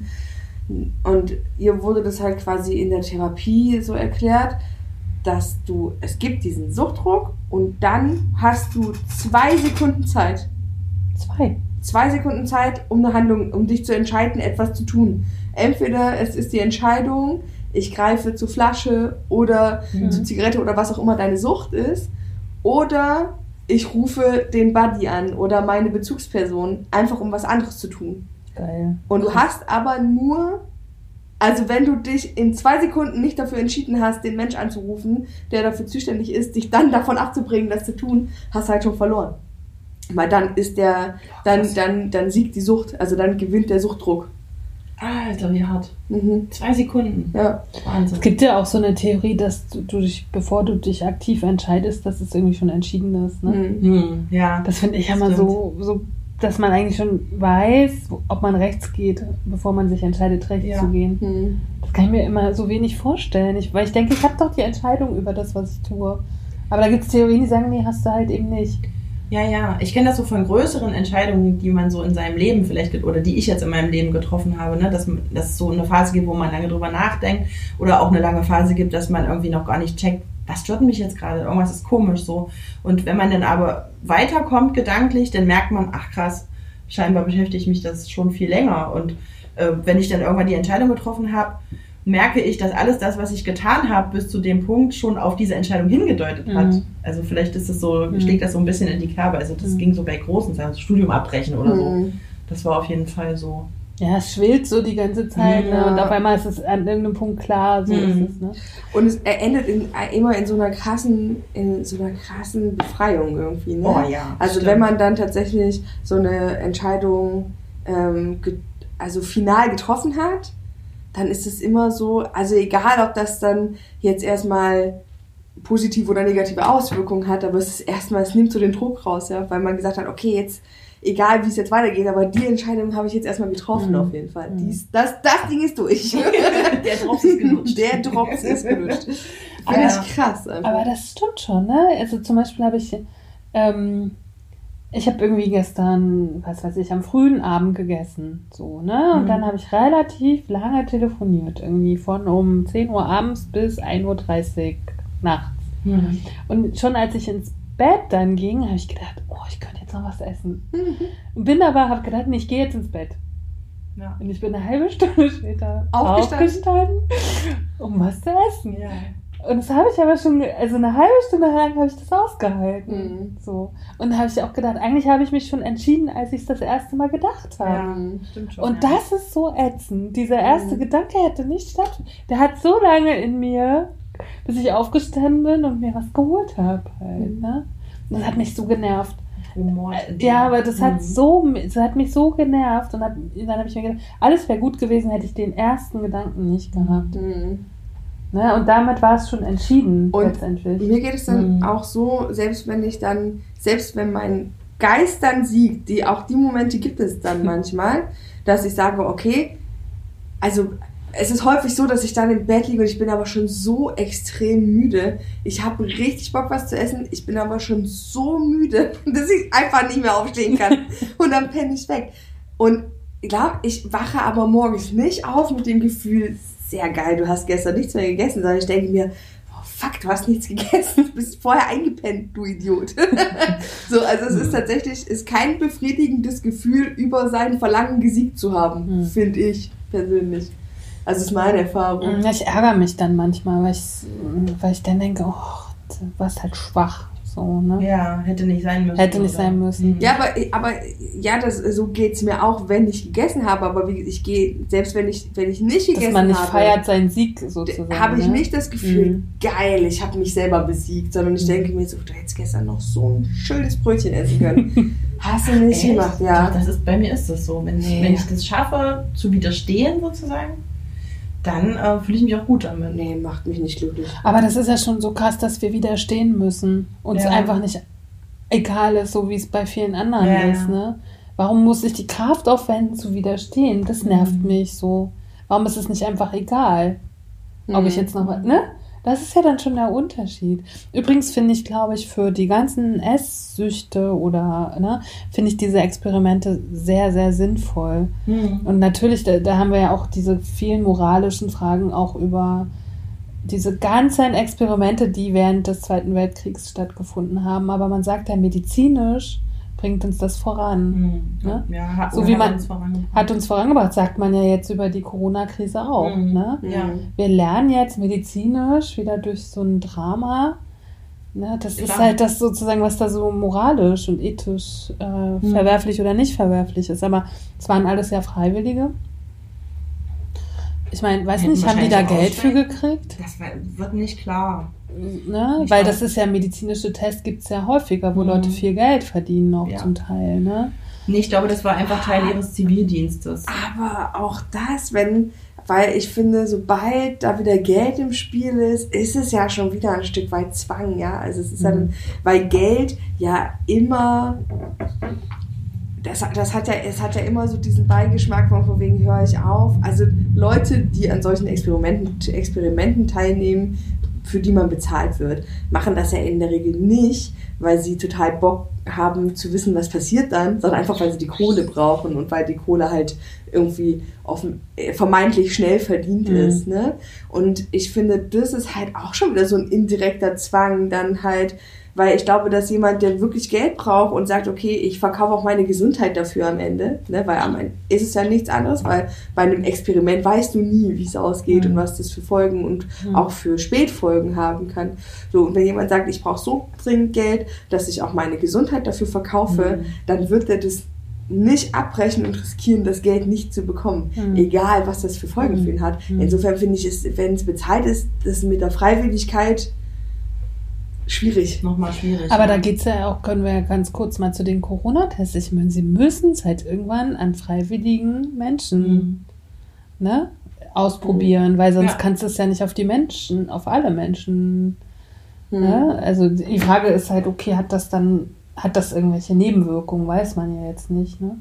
Aber ich finde, das Experiment hat natürlich eine Menge Sozialverhalten gezeigt, ne? Ja, Oder total. Und auch so psychisch, ja, genau. was da bei den Leuten abging, das finde ich schon krass und ich finde es auch krass nachvollziehbar. Also ich habe mich bei so vielen Sachen wieder erkannt. Ja. Als ich es gelesen habe, habe ich gedacht, oh Gott. Meine Küche hat auch jedes Ding zweimal. Und ich habe auch schon Rezepte gesammelt und ach, also ein Blödsinn halt, Klar, ne? Und Da sind wir wieder bei dieser, worüber wir ganz am Mhm. Anfang gesprochen haben, ne? wo ich gesagt habe, hier, das ist auch eine Art Suchtverlagerung, wenn ich mir diese ganzen voll. Kochvideos und so angucke. Das ist ja auch das Gleiche. Geistig sich immer mit dem Thema Essen, Ja. Kochen, Nahrungsaufnahme beschäftigen. Sehr schöner Satz. Ich habe versucht, den Gedanken an Kann Kannibalismus nicht zuzulassen. Es ist mir nicht gelungen. Wahnsinn, also was das macht, ne? So Ja. dieses Existenzielle, dem Körper Nahrung Mhm. verweigern und wie, wie äh, krass diese Auswirkungen auf die Psyche sind. Was ich euch noch mal kurz fragen wollte, meint ihr, es ist ein Unterschied, weil sie versuchen ja was zu simulieren, was in Europa sozusagen gerade stattfindet, was aber ja eine Kriegsfolge ist. Ne? Gehen wir aber mal nach Afrika, da ist sozusagen wenig Aufnahme der Nahrung oder dann auch nicht genug Verfügbarkeit durch Bevölkerungsexplosion. Da ist es ja relativ an der Tagesordnung. Die kannten aber Völlerei jetzt auch noch nie. Hm. Ne? Ist das ein Unterschied? Weil mich würde zum Beispiel wirklich mal interessieren, was so ein afrikanisches Kind, ein afrikanischer Erwachsener, der nicht in einer krassen Zivilisation lebt, ne? was haben die für, ein Energie, für eine Energiebilanz? Also ich habe, oh, das ist, das ist auch grenzwertig eigentlich. also ich hatte mal einen, äh, einen Freund, Friend with Benefits. der war Afrikaner und ähm, der war halt zum Studieren in Leipzig und der kam als sehr schlanker Mann nach Deutschland und wenn ich mir jetzt tatsächlich Bilder von ihm auf Social Media und so angucke, dann denke ich, ja, der hat, der ist richtig wie ein Hefekloß auseinandergegangen. Und es war mir, und ich glaube, das hat tatsächlich gesellschaftliche ähm, Hintergründe, weil es hier, weil es war auch der Wahnsinn, wenn wir, der hat für mich gekocht, afrikanisch richtig geil. Mhm. Und dann halt auch so haben wir, und ähm, haben, wir haben halt immer mit den Fingern gegessen und so. Und es war für mich halt schon so, es war halt so, ich, deswegen fand ich das glaube ich auch so toll, weil es halt so auf vielen Ebenen halt eine ganz, ganz spannende Erfahrung für mich war. Ne? Also auf dieser Suchtebene, was mein Essen anging, auf äh, so einer, auf so einer kulturellen Ebene, dass, dass da halt so, also dass ich halt quasi mit einem Nicht-Europäer irgendwie in Kontakt getreten bin. Auch auf vielen Ebenen. Die Sexfolge rückt näher. yes. Und dann aber auch zu sehen, wie er so kulturgeschockt war eigentlich. Ne? Ich meine, er war zu der Zeit, wo wir uns kennengelernt haben, nicht erst drei Tage irgendwie in Deutschland. Ne? Also der war schon eine Weile hier und trotzdem hat man so gemerkt, diese, diese Kultur des Feierns, in Clubs gehen, ähm, dass eigentlich immer irgendein Supermarkt offen hat, wo man eigentlich auch alles kaufen kann. Ne? Ähm, also eben auch so also Lebensmittel aus seiner Heimat, das hat ihn auch total fasziniert, ne? Ähm, dass er eigentlich auf nichts verzichten muss. Und das hat er halt auch nicht gemacht. So, ne? Und da gab es halt auch Essen immer im Überfluss. Und ähm, auch, und das war aber auch so eine super krass schöne soziale Komponente, wenn er dann mit seinen ganzen ähm, Freunden, die eben auch alle zum Studieren hier waren, aber aus demselben äh, kulturellen Kontext kamen, äh, zusammensaß und halt quasi das so zelebriert hat und dann aber irgendwie auch ähm, uns als äh, als hier verheimatete Menschen mit einbezogen hat und das so, das war schon toll einfach. Und ähm, aber wie gesagt, ich glaube, dass die das halt da vielleicht nicht in diesem Überfluss erleben. Ich meine, ich war noch nie da, ich kann es halt nicht sagen, aber ich vermute, dass man dort nicht in dieser Leichtigkeit an alles kommt, was wir hier haben. Ne? Naja, Und- aber ich, also meine Frage war ja, ist Hunger eher erträglich, wenn ich mit ihm aufwachse und wenn ich äh, auch sowieso eine viel niedrige Bilanz habe, ne? Mhm. Weil auch als wenn man das Gegenteil nicht kennt. Genau, wenn ich das Gegenteil nicht kenne, weil das waren ja nun alles Amerikaner. Und äh, gerade in den 30er, 40er Jahren, Amerika, die haben ja schon gut gegessen. Na klar. Ja. Ne? Ich glaube, dass das mit Ja zu beantworten ist, weil ich glaube, dass man, dass man diesen Exzess erst vermisst, wenn man ihn tatsächlich hatte. Hm. Wenn, wenn, ich glaube, es ist wie mit allem. Alles, was du nicht kennst, kannst du auch nicht vermissen. Naja, ich habe das ja durchs Fasten, oder da haben wir noch neues Mal drüber gesprochen, dass äh, auch gerade dieses Intervallfasten uns erstmal wieder zeigt, über längere Pausen halt oder ne, nichts zu, uns- äh, zu uns zu nehmen. Und das war ja dann früher so. Ne? Die haben halt gejagt oder angebaut und dann gegessen, wenn was da ist. Genau. Ne? Ja. Und es ist den Amerikanern bei diesem Experiment jetzt so krass schwer gefallen, weil sie halt vorher einfach auch immer verfügbar alles hatten und auch das, was man wollte. Ja, weil sie äh, so Lieblingsgerichte ja schon etabliert hatten Genau. und wussten, was ihnen jetzt verwehrt wird, sozusagen. Ich glaube das auch. Hm. Also was, was Kathi gesagt hat, ja, ich glaube das auch. Weil vielleicht können wir das mal rausfinden oder so, weil ich bin immer noch der Meinung, dass ich neulich gerade gelesen habe, eine Frau braucht im Ruhezustand 2000 Kalorien mit einem Normalgewicht halt, ne? Und das sind ja nur 500 Kalorien mehr letztendlich. Also ist, macht, können die das durch diese krassen Bewegungs, die halt da, durch die viel mehr Bewegung, Ich glaube aber tatsächlich auch dadurch, dass Männerkörper ähm, mehr. Mutmaßung, ich bin kein Mediziner und auch tatsächlich nicht klug. ein, ein Männerkörper hat ja mehr Muskeln das stimmt. und äh, setzt ja daher einfach schon im Ruhezustand mehr Kalorien Mhm. um.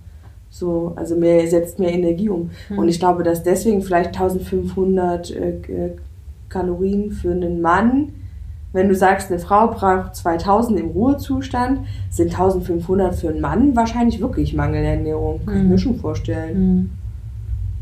Ja, auf jeden Fall. Und diese 500 ähm, Kalorien mehr oder weniger, wenn man mal überlegt, was 500 Kalorien sind, das ist eine knappe Mahlzeit, würde ich sagen. Hm.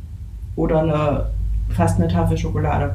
Hm. So, also es ist überschaubar. Hm. Also es ist keine Mahlzeit, von der man sich satt essen kann. Es ist eine, eine keine üppige Mahlzeit, eine kleine Mahlzeit. Hm. Und das macht vielleicht dann auch schon den Unterschied, ne? ob du zwei oder drei Mahlzeiten halt am Tag hast, auch wenn die eine davon halt nur. Und ich glaube, das Problem bei denen ist ja auch äh, ähnlich wie bei dir jetzt gerade, die essen halt immer dasselbe. Ja, genau. Ne? Ja. So. Mal kurz im Anbetracht äh, der Unserer Zeit, fortschreitenden genau. Zeit. Also meine? Hungerkünstler muss ich leider auf die Folge Nummer 5. Hunger 5. Hunger 5. Dann komme ich aber wirklich mit meinen Hungerkünstlern. Ich schiebe mein zweites Thema dann auch in die fünf. Wo wir, Genau. wo wir jetzt aber, äh, es war eigentlich ein schöner Übergang äh, von wir essen immer nur dasselbe, vielleicht zu unserem Lieblingsgericht. Ich brauche nicht deine Übergänge. Ich habe meinen eigenen ja Übergang geschafft. Reingegrätscht. Voll reingegrätscht. Ich habe mich ein bisschen mit Lieblingsgerichten beschäftigt. Und zwar nicht nur der deutschen, sondern äh, auch der Bundesländer. Und zum Schluss habe ich, fand ich, das fand ich schon wieder das Schönste, das Lieblingsmenüs einiger Diktatoren. Ich bin sehr gespannt. Ich habe es schon gesehen, ja. Sehr Hast du es schon durchgelesen? Nein, ich habe nur Ja. überflogen. So, fangen wir bei den Deutschen an. Dann äh, sagt mal ein paar Gerichte, wo ihr denkt, dass die auf den ersten, nee, nicht eure, sondern hier, wo die so liegen. Die, also was sind so die Lieblingsgerichte der Deutschen? Schnitzel. Bratkartoffeln. Spaghetti rot, mit roter Soße. Wie heißt das? Spaghetti Bolognese. Bestimmt. Mit Sicherheit. Mit Sicherheit. Mit Pizza. Okay. Gulasch. Hm. Sowas. Ja. Würde ich sagen, wären so die ersten. Ja. Hätten wir eigentlich die eins? ersten fünf abgedeckt. Noch vielleicht, noch vielleicht irgendwas? Wenn du so fragst, gibt es noch was. Na, ich habe jetzt die ersten, äh, ersten 16 Plätze rausgesucht. Korolan. Ich fange mal an. ja. Ähm, Platz Nummer 1, alle Angaben sind hier von Podomedia und warte mal, warte mal Forsa. kurz. Ist das nach, ist das nach, geht's, ist das erste wirklich das allerbeliebteste? Ja. Dann fang unten an. Okay, gut. Oh, ja. Oh. Platz 16. Platz 16 Und das ist, ist deutschlandweit? das sind jetzt die Lieblingsgerichte der Deutschen Ah, ja. 2019. War übrigens sehr schwer. Ich meine, wer macht auch solche Ja. Umfragen, ne? Und das Mhm. ist ja sehr regional und so. Mhm. Aber das habe ich, also das habe ich gefunden. Okay, Platz 16, Kathi. Grünkohl mit deftigem Fleisch und Kartoffeln. Oh ja, das, Oh, das finde ich auch lecker, ja. Ah. Ja, Grünkohl Ja. hat in Oh, meinem ja. Leben bisher gar keine Rolle gespielt. Ehrlich? Doch, Oh, zu das Weihnachten. Ja. In der Weihnachtszeit. Auf Okay, jeden ja, Fall. Das hat meine Oma immer gemacht. Das Mit weiß ich Kassler. noch. Mhm. Und mit Bregenwurst. Ja, auf dem Weihnachtsmarkt gibt es das. Das Okay, ich kenne die ganzen. Würste nicht und das, ist- kenne ich alles nicht. willst du auch nicht wissen eigentlich. Mhm. Mhm. Schnell Schmeckt lecker, weiter. will man aber nicht wissen. Platz 15, Königsberger Klopse. Uh, Ja, macht mein Vater ganz gut. Klassik. Platz 14, Spinat. ja, ist okay. Ja, kann man machen. Echt, Platz ich liebe 14? Spinat. Hm. Platz 13, Kasseler Braten. Uh, lecker, ja. Mit Das hatten wir schon Mit mal. Sauerkraut und Schupfnudeln. Nee, Kartoffeln lieber. Aber gut. Oh, ich hasse Kasseler, ist mir viel zu salzig. Oh, Genau deswegen liebe ich das. Bah. Platz 12, Fisch. Ja. Nee, nee, ich stehe überhaupt nicht auf Fisch. Oh, das kommt drauf an. Also es gibt schon echt leckeren Fisch, aber es wäre jetzt bei mir nicht in den Top 5. Nee. Na, wir haben das ja, ist auf Platz 12. Ja. Ja. Platz Nummer 11, Kohlroulade. Ah ja. Nee. Doch, ich liebe, also aber nur, wenn die von meiner Stiefmutter gemacht sind. Mhm. Das ist nämlich das äh, Begrüßungsessen. Da, da hängen ein bisschen Kindheitserinnerungen Bei dran. mir auch. Oh. Habe ich schon lange, lange nicht mehr gegessen.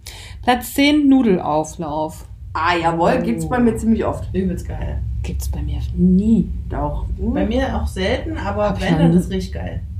Ja? Also Ja. Auflauf generell finde ich ganz geil. So Lasagne auch und so. Ja, aber Lasagne ist kein Auflauf, finde ich. Oder? Aber ich mache auch Doch. total oft Gemüseauflauf und so. Ja, nee, Aufläufe bin ich gar kein Mensch für. Doch im Winter. Sehr heiß. Hm. Immer. Ja? Mhm.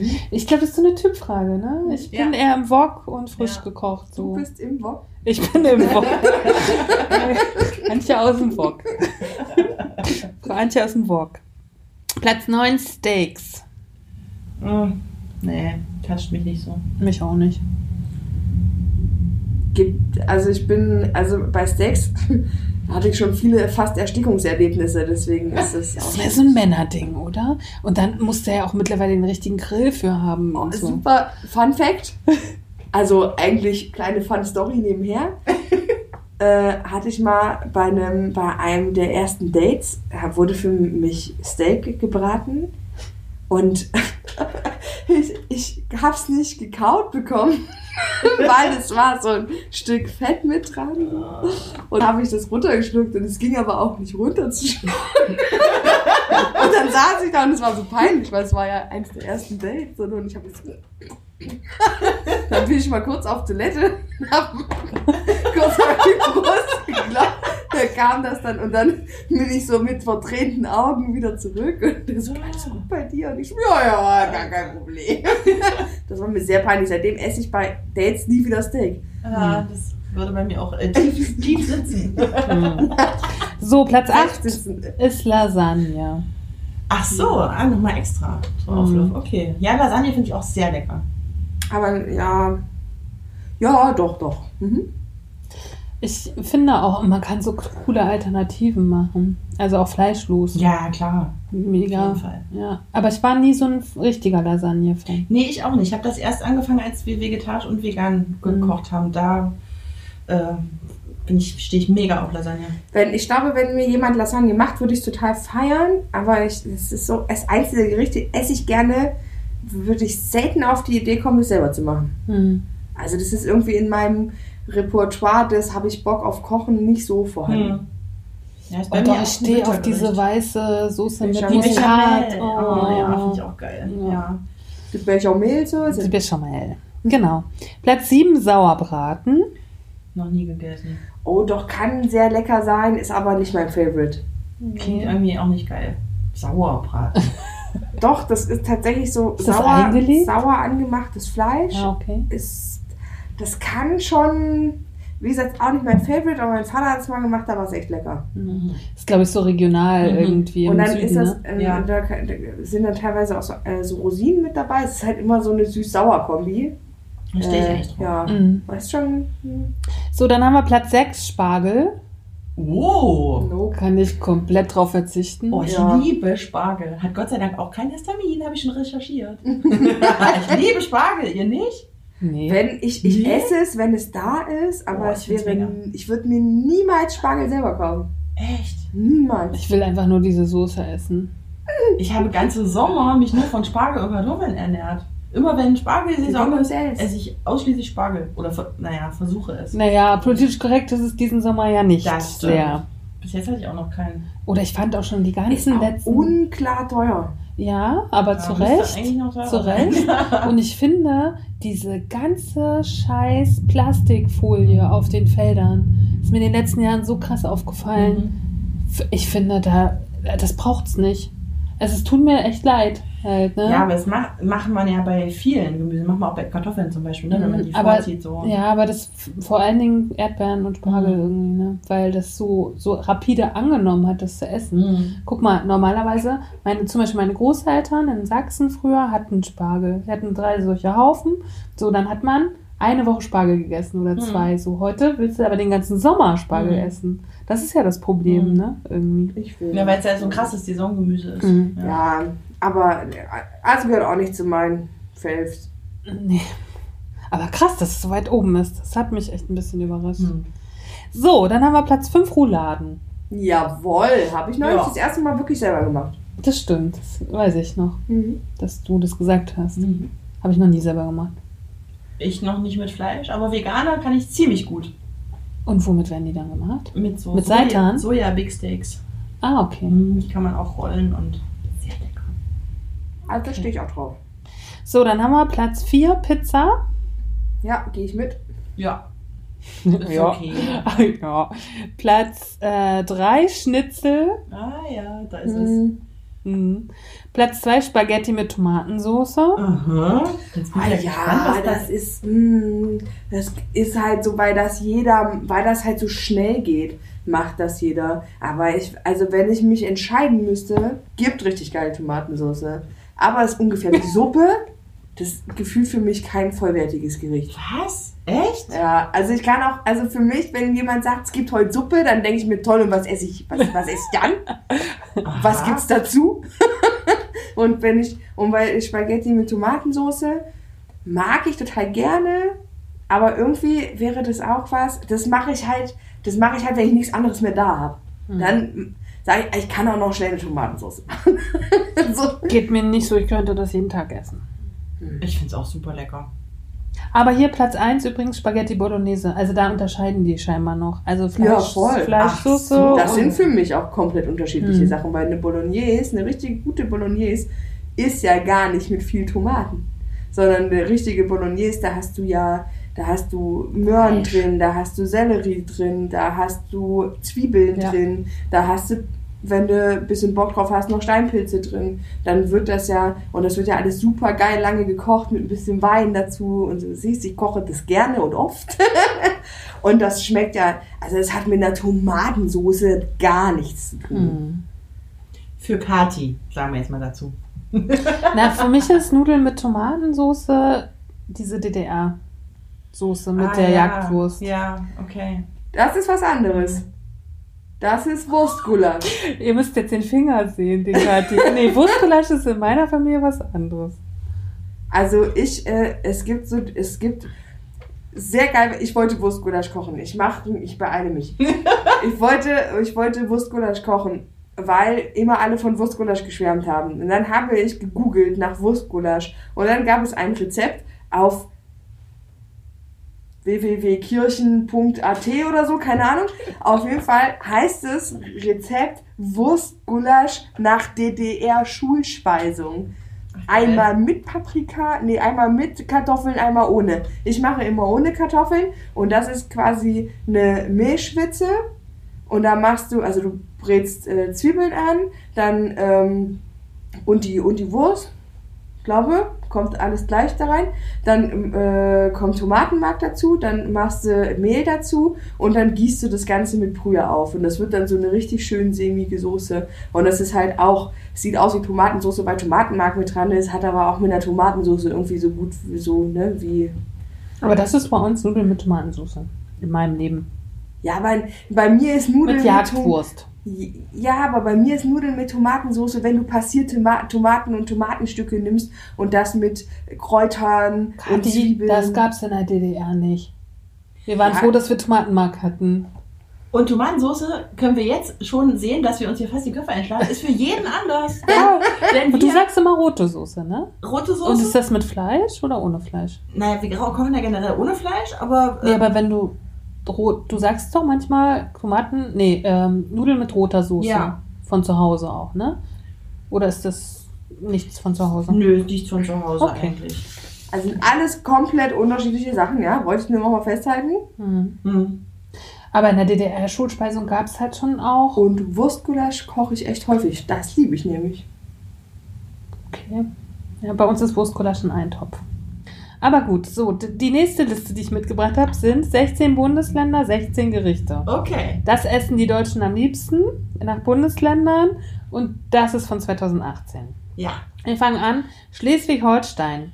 Rübenmus mit Kassler und Kochwurst. Das Oh. klingt nach Schleswig-Holstein. Rübenmus. Niedersachsen, das musste ich auch gleich erstmal nachgoogeln, was das überhaupt Gyros-Suppe. Mhm. Was? Ja, Ja. nie gehört. Ja. In Niedersachsen? ja, Okay. also das sind ein paar Ich Sachen. Also da ist einfach vorwiegend Gyros oder Fleisch Ja, drin. genau. Und zwar und ein dann Kilo. Ist das, und dann ist das mit einer, auch mit einer sämigen Genau. Soße. Hm, Genau. ja, ich kenne das schon. So, dann haben wir bei Bremen. Kürbisbrot. Mhm. Hamburg Käse-Lauchsuppe mit Hackfleisch. Oh, Sehr geil. geiler Scheiß. Ja, stehe ich auch drauf. Sehr geiler Scheiß. Ja, hatte ich auch schon meine Phasen. Mecklenburg-Vorpommern, das fand ich sehr schön. Selterskuchen. Den gab es wirklich in meiner Kindheit so häufig. Also ich kann wirklich sagen, das gibt es in Mecklenburg-Vorpommern. Was ist das? Es ist ein Kuchen, der vor allen Dingen mit Selters halt gemacht wird. Also macht mit. Ja, dann, dadurch, Ist dass das so blubbert. Ja, und hat so eine, so eine, ähm, wie sagt man das, so eine Zuckerglasur oben Mhm. drauf. Und der Boden ist so fluffig, zitronig und durch dieses ähm, Selters, ne, so. Aber Mhm. da ist gar nicht viel dran, glaube ich. Backpulver, Ich glaube, ich, glaub, ich, ich so ein glaub, Rührkuchen. Ja. Mhm. Und dann so eine kleine Schicht mit, Ja. mit so Zuckerguss halt, Mhm. ne? Ich weiß noch, das gab es so häufig, als ich Kind war, wirklich. Habe ich aber selber noch nie gemacht, deswegen weiß ich das nicht. So, dann haben wir Brandenburg, Soljanka nach DDR-Rezept. Ach, geil. Für Younger. So, dann haben wir Berlin Pfannkuchen. Hm. Also Eierkuchen. Oh, ne? ich wollte gerade sagen, da muss man. Ja. für das mich habe ich noch sind- mal. Hm. Für mich sind Hab ich- Pfannkuchen ja, auch Eierkuchen, Aber für viele aber nicht. hier, wenn die, da wirst du ja halt geschlachtet. Wenn Hm, Ja. Deswegen habe ich das nochmal dazu geschrieben. Also in Berlin sind es auch die Pfannkuchen, Eierkuchen. Sachsen-Anhalt. Hm. Gehacktes Stüppe. Ja. Erklär mal, was das ist. Gehacktes Stüppe, das ist ja geil. Das ist, es sieht super eklig aus, aber es schmeckt tatsächlich lecker. Wenn ich mich recht erinnere, das gab es oft bei uns zu Hause. Hm, Siehst du? Das wird mit, ähm, äh, da isst man Kartoffeln zu und man brät Zwiebeln an und Hackfleisch und dann macht man da auch eine sämige Soße draus, also auch mit Milch. Ist viel Hack auf jeden Fall. ne? Ja, genau. Die Soße besteht eigentlich aus Hackfleisch und, und so ein bisschen, ja, Ist Soße halt so eine, so eine Bolognese für Arme. So ein bisschen. Ja, ohne Tomatenmark. halt. Ohne Tomaten. Oder ohne Tomaten. Ja, Ja. stimmt. Und da gab es dann immer Kartoffeln zu und saure Gürkchen. Mhm. Genau. Mhm. Oh, gehackte Stippe, geil. Genau. Guck. Sachsen, die Plinse. Was ist denn das? Auch Eierkuchen. Ach. Das finde ich so krass. Ich habe das auch schon jemanden gefragt, der in Sachsen geboren Mhm. wurde, aber hier in der Nähe, in Mhm. Leipzig in der Nähe, Mhm. der kannte das Wort gar nicht.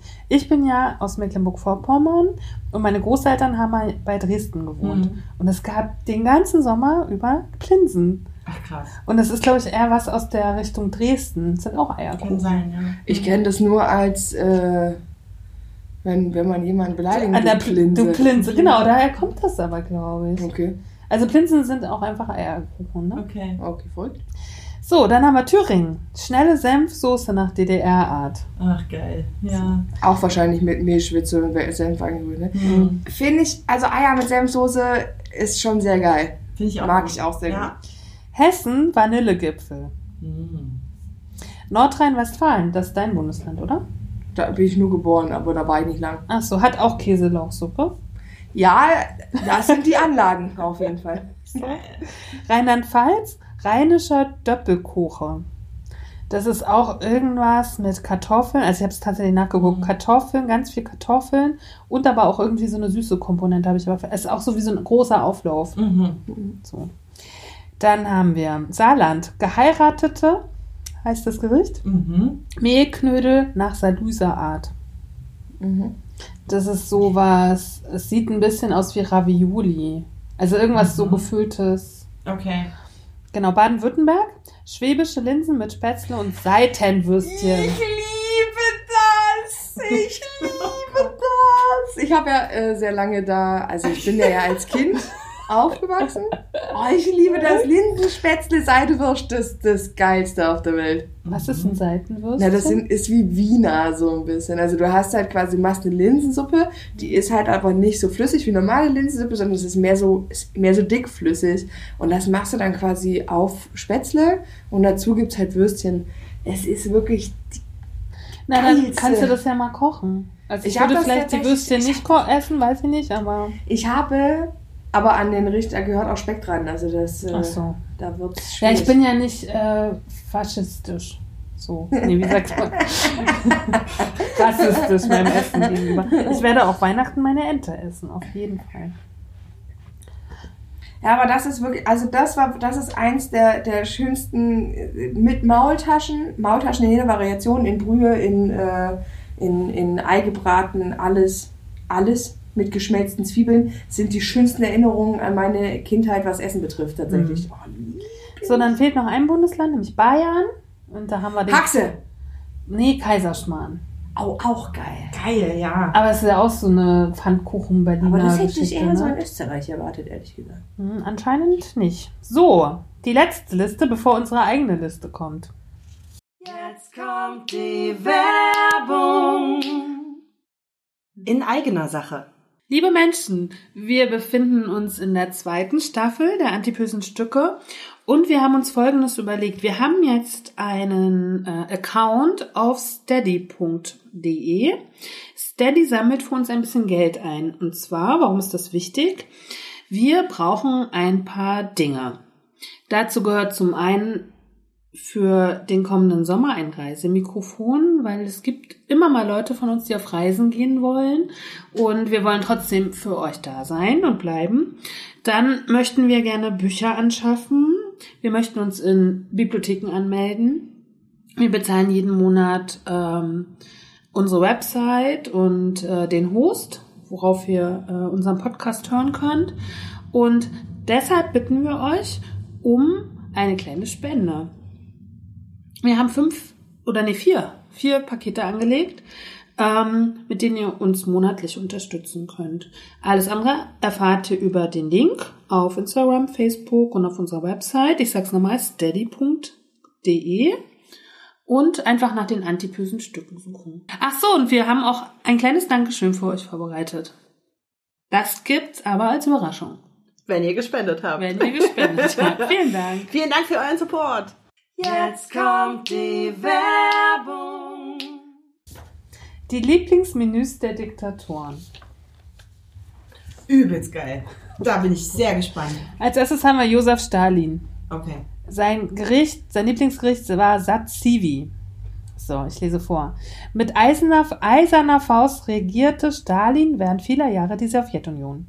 Seine Ess- und Trinkgelage waren berühmt berüchtigt. Oftmals dauerten sie fünf oder sechs Stunden und der Alkohol floss in Strömen. Stalins Lieblingsessen heißt Satsivi, auf Deutsch das, was sich abgekühlt hat. Denn das Gericht wird kühl serviert. Genauer gesagt, es ist eine georgische Walnusssoße, die beispielsweise mit Hühnchen gegessen wird. Reichlich Knoblauch und Zwiebeln dürfen dabei nicht fehlen. Klingt nicht so schlecht. Ja. Aber für kaltes Essen kannst du mir her mit. Aber viel Knoblauch klingt super.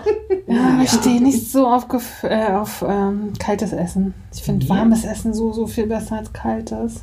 Das kommt bei mir echt auf die Jahreszeit an. Im Sommer Das- könnte ich mich komplett kalt ernähren. Ja? Ja. Kommt, das kommt bei mir auf den Gemütszustand an. Hm. Also manchmal habe ich richtig Bock auf kaltes Essen, aber manchmal. Aber richtig nach Essen fühlt sich schon eher warm. Hm. so, dann haben wir Herrn Adolf Hitler. Oh ja. Lieblingsessen gefüllte Tauben. Mhm.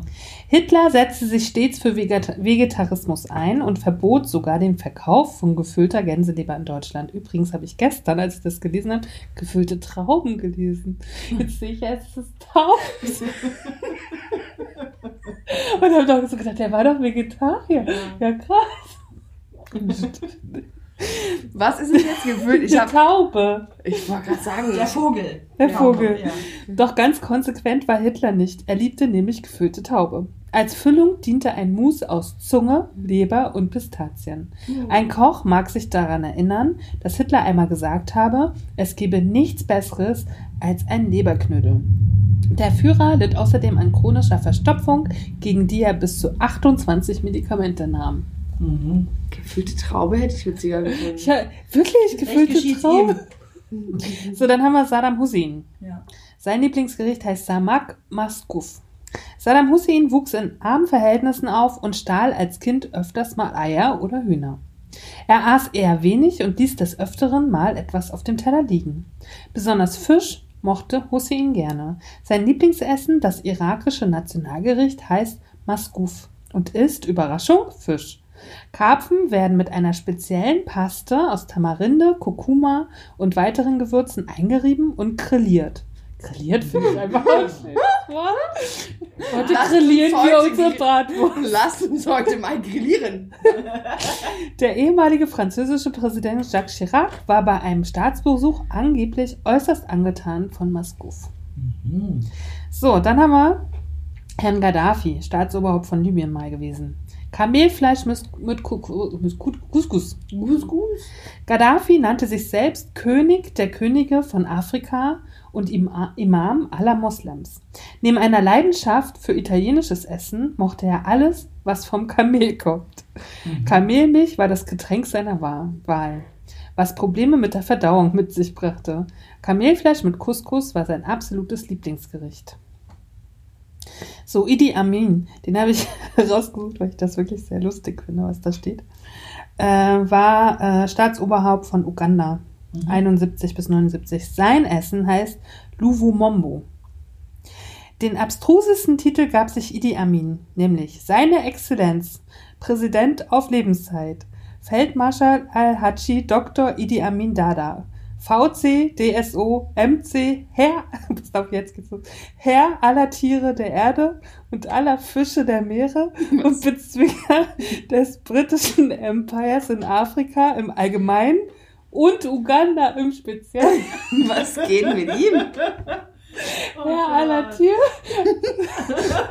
Wie crazy muss man eigentlich sein, oder? Neben Orangen, von denen er bis zu 40 Stück pro Tag aß, mochte, Sodbrennen lässt grüßen. mochte der Diktator gerne Luvo, Luvomombo, Ziegenfleisch mit gehackten Erdnüssen, Zwiebeln, Pilzen und Bananenblättern. Schlecht. Aber der ist echt lustig, oder? So, dann haben wir Ja, noch Tiere. Fidel Castro, Oh, ja. na, Kuba. Schildkrötensuppe ist sein Lieblingsgericht. Mhm. Fidel Castro entkam so vielen Attentatsversuchen wie wohl kein anderer aufgeführter Herrscher. Der Präsident des einzigen kommunistischen Staates in der westlichen Hemisphäre war selbst leidenschaftlicher Koch und belehrte oftmals seine Köche. Gegessen, gegessen hat er am liebsten Schildkrötensuppe. So, dann haben wir noch Mao Zedong. China. Ah, der hatte so schlechte Zähne. Während des großen Sprungs nach vorne starben Millionen Chinesen an Hunger. Das Ja. ist ja auch ne, diese Das Hungersnöte so in. China. Ja. Bis heute gilt Maos politische Leistung als umstritten, wobei die vorherrschende Meinung in China lautet, dass er mehr Gutes als Schlechtes getan hat. Kulinarisch war er jedenfalls extrem heikel und aß nur das Beste vom Besten. Sein Lieblingsgericht war rot geschmortes Schweinefleisch mit Reis. Das heißt Hong Shao Ru. So. Als letztes haben wir Kim, King Jong II. Mhm. Sein Lieblingsgericht ist die Haifischsuppe. Der zweite Herrscher von Nordkorea hatte ebenfalls mit Hungersnoten zu kämpfen. Er selbst aß gerne Essen aus aller Welt. Schweinefleisch aus Dänemark, Kaviar aus dem Iran, Mangos aus Thailand und Emi-Joghurts aus der Schweiz. Nee, Emmy-Joghurts aus der Schweiz. Außerdem war er zwischenzeitlich der weltweit beste Kunde von Hennessy Cognac. Das Lieblingsessen des geliebten Führers war Haifischsuppe. Thunfischsuppe.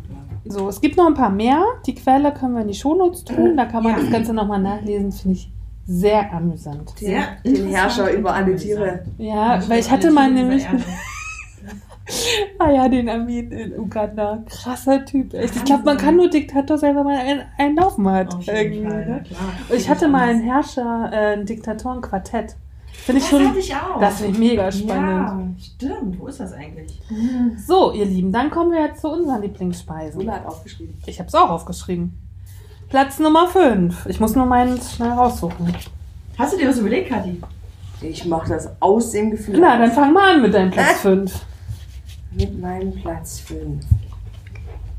Warte mal, können wir kurz definieren, äh, also dass wir das richtig verstanden haben, welche, also habt ihr jetzt zum Beispiel Gerichte aus eurer Kindheit, weil ich habe nur Gerichte, die ich jetzt am liebsten esse. Ich finde, das ist völlig egal. Ist egal, okay. So wie jeder das möchte. Oder? Ja, gut. Dafür sind ja so Listen Lieblingsgerichte, war nur die Aufgabenstellung. Super. Platz Nummer 5. Mach- deswegen mach- deswegen macht man sich einen Zettel. So, Kathi, los jetzt. Platz Nummer Bratkartoffeln. Oh, krass. Oh, gute Wahl. Habe ich vergessen. Aber nur von meinem Vater gemacht. Okay. Hm. Mein Platz Nummer 5 ist Steinpilzrisotto. Oh, geil. Mir zu experimentell. Also mein Platz 5 ist ein allgemeiner, weil ich konnte es nicht mich begrenzen. Das ist Speisen auf Reisen. Ich bin da sehr Oh. experimentell. Ich habe euch ein paar mitgebracht. Istanbul habe ich Fisch im Dürüm gegessen. Ich hasse Fisch, aber direkt am Bosporus und dann machen die das so, machen die den Dürüm auf dem Grill und packen da den Fisch rein. Mega gut. Dann habe ich in Kalifornien das erste Mal Avocado-Burger gegessen. Be- Also als ich gestern darüber nachgedacht habe, habe ich gedacht, oh, ich möchte gerne so einen kalifornischen Avocado-Burger jetzt essen. Ja. Damals gab es hier überhaupt noch keine Avocados. Das nächste Avocado-Erlebnis auf Kuba, da waren die so groß wie hier Melonen. Ach, krass. Oh, es war so, so toll.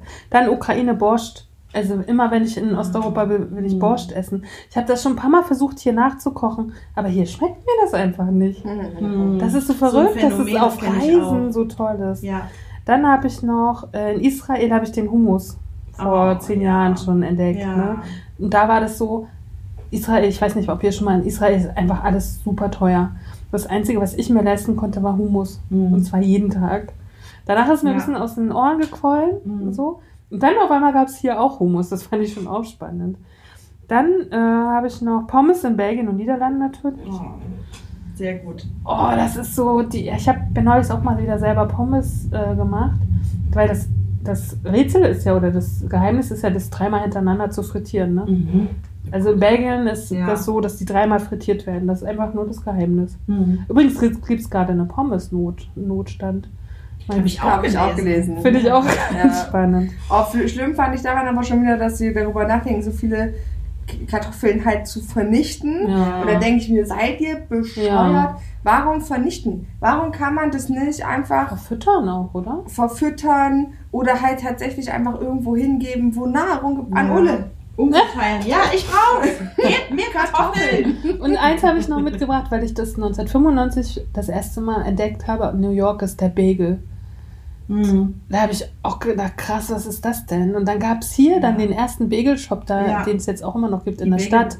Ja, Genau, so. Aber die Bagel- Bagel schm- hab, ich habe noch nie wieder einen Bagel gegessen, der so geschmeckt hat wie vor 25 Jahren Ja, in New York. So So. Neues. Aber ich hatte auch mal so eine krasse Bagel-Phase auf jeden Fall, als ich studiert habe. Aber, ja, ich auch. aber auf jeden Fall wollte ich damit sagen, für mich ist Reisen so krass mit dem Essen verbunden. Mhm. Und ich konnte gestern auch gar nicht aufhören, an so Sachen zu denken. Die Pizza in Neapel habe ich natürlich völlig vergessen und so. Ja. So.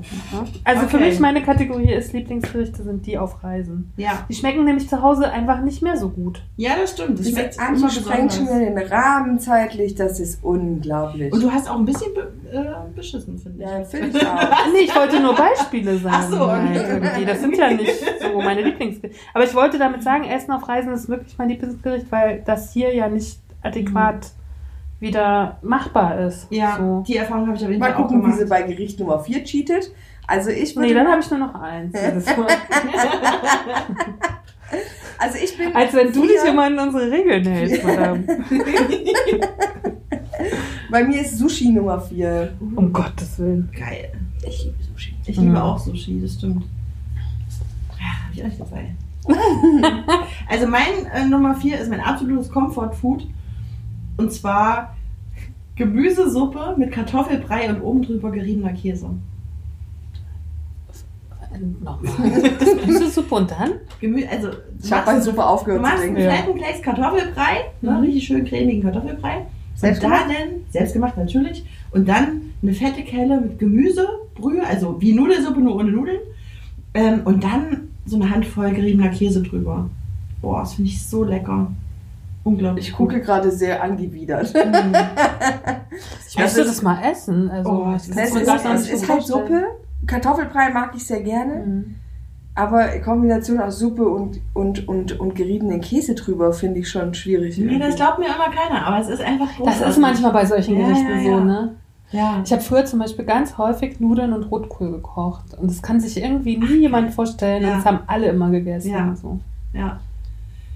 Eine Freundin von mir hat zum Beispiel immer süßen Milchreis mit Apfelmus und Br- Bratwurst gegessen. Oh, das kann ich mir auch vorstellen. Das haben ihre Großeltern, war das irgendwie das Familiengericht dort. Kommt ihr aus Norddeutschland? Äh, aus dem Harz. Ach so, weil Ja. bei manchmal ist Norddeutschland ja auch so süß und Okay. deftig, ne? Also mein Platz 4 ist der vegetarische Burger im, Im Seeblick. Geil, aber den habe ich noch nie probiert. Oh, der ist wirklich gut. Oh, der ist einfach, ich vermisse ihn so sehr. Oh, ja. So. Der ist wirklich, ich krieg den auch nicht nachgebaut, der ist einfach phänomenal gut. Mhm. So. Geil. Aber deine Burger sind auch nicht schlecht. Unsere Burger waren das, ja. Ja, die waren gut. Ja, wir haben neulich Burger gemacht, die waren schon auch sehr lecker. Aber der, ich habe, also mein Platz 4 ist der vegetarische Burger im Seeblick. Okay. Katis Platz 4? Habe ich ja schon gesagt. Ja? Sushi. Wir sind Platz, bei Platz 3 Wir sind jetzt bei Platz 3. Ach so, sorry, habe ich verwechselt. Sushi war's. Platz Stimmt, vier. Sushi, ja. Mhm. Platz 3 ist Pizza. Also, vielleicht konkretisiert Calzone. Echt? Ja, ich liebe Calzone. Also, wenn ich. Machst wenn du die ich, auch selber oder nur so gekauft? Nee, die bestelle ich meist. Also, Ach so. hm. ich, ähm, früher gab es, also früher war es richtig widerlich. Wir hatten an der Schule so einen ähm, Italiener, ich mache mal die Anführungsstriche mit den, Zeige, mit den Fingern. Ähm, das war eigentlich so ein übelst räudiger Imbiss.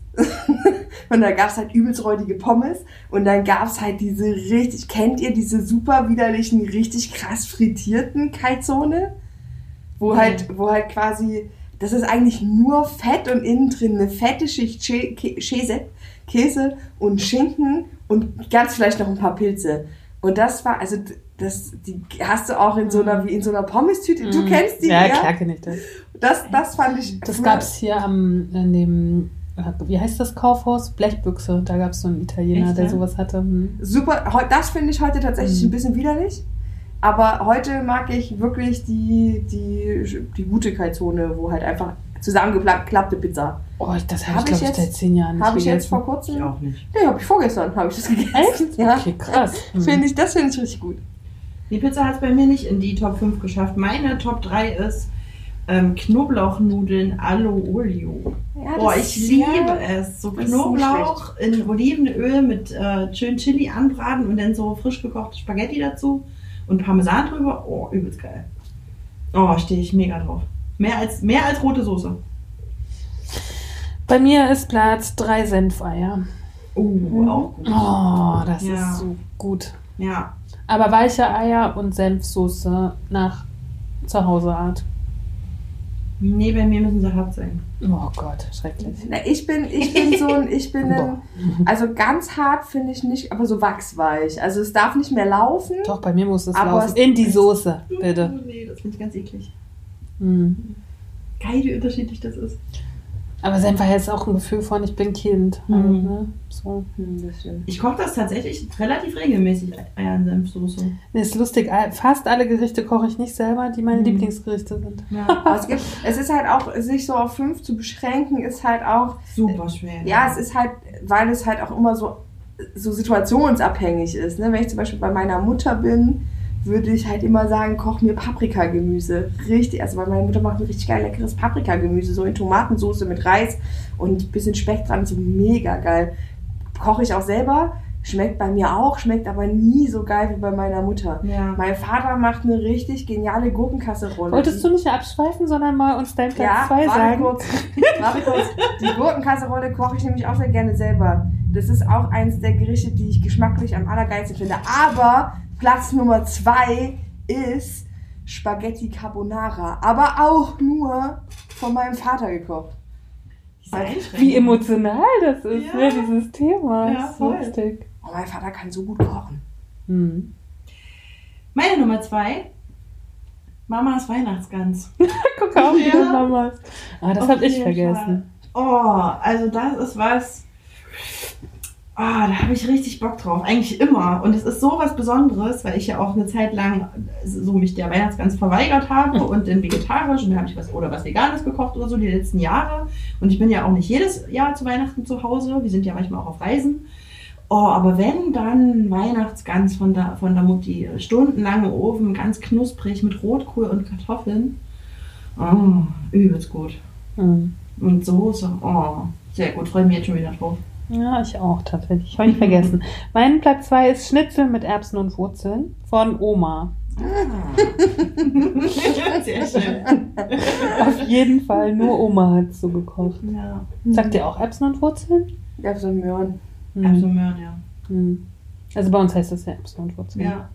Es kann auch niemand mehr so kochen, irgendwie gefühlt. Ich frage mich, ob das was Emotionales ist oder ob das wirklich stimmt. Ah, ich glaube, es ist was Emotionales, weil Mhm. ich fand zum Beispiel, meine, meine Oma hat so eine richtig geile ähm, Kirschsuppe mit Sugo gemacht. Hm. Und dazu gab es. Froschaugen, sagt man bei uns. Ja, und, und da gab es halt immer so äh, dann Milchreis dazu oder sowas.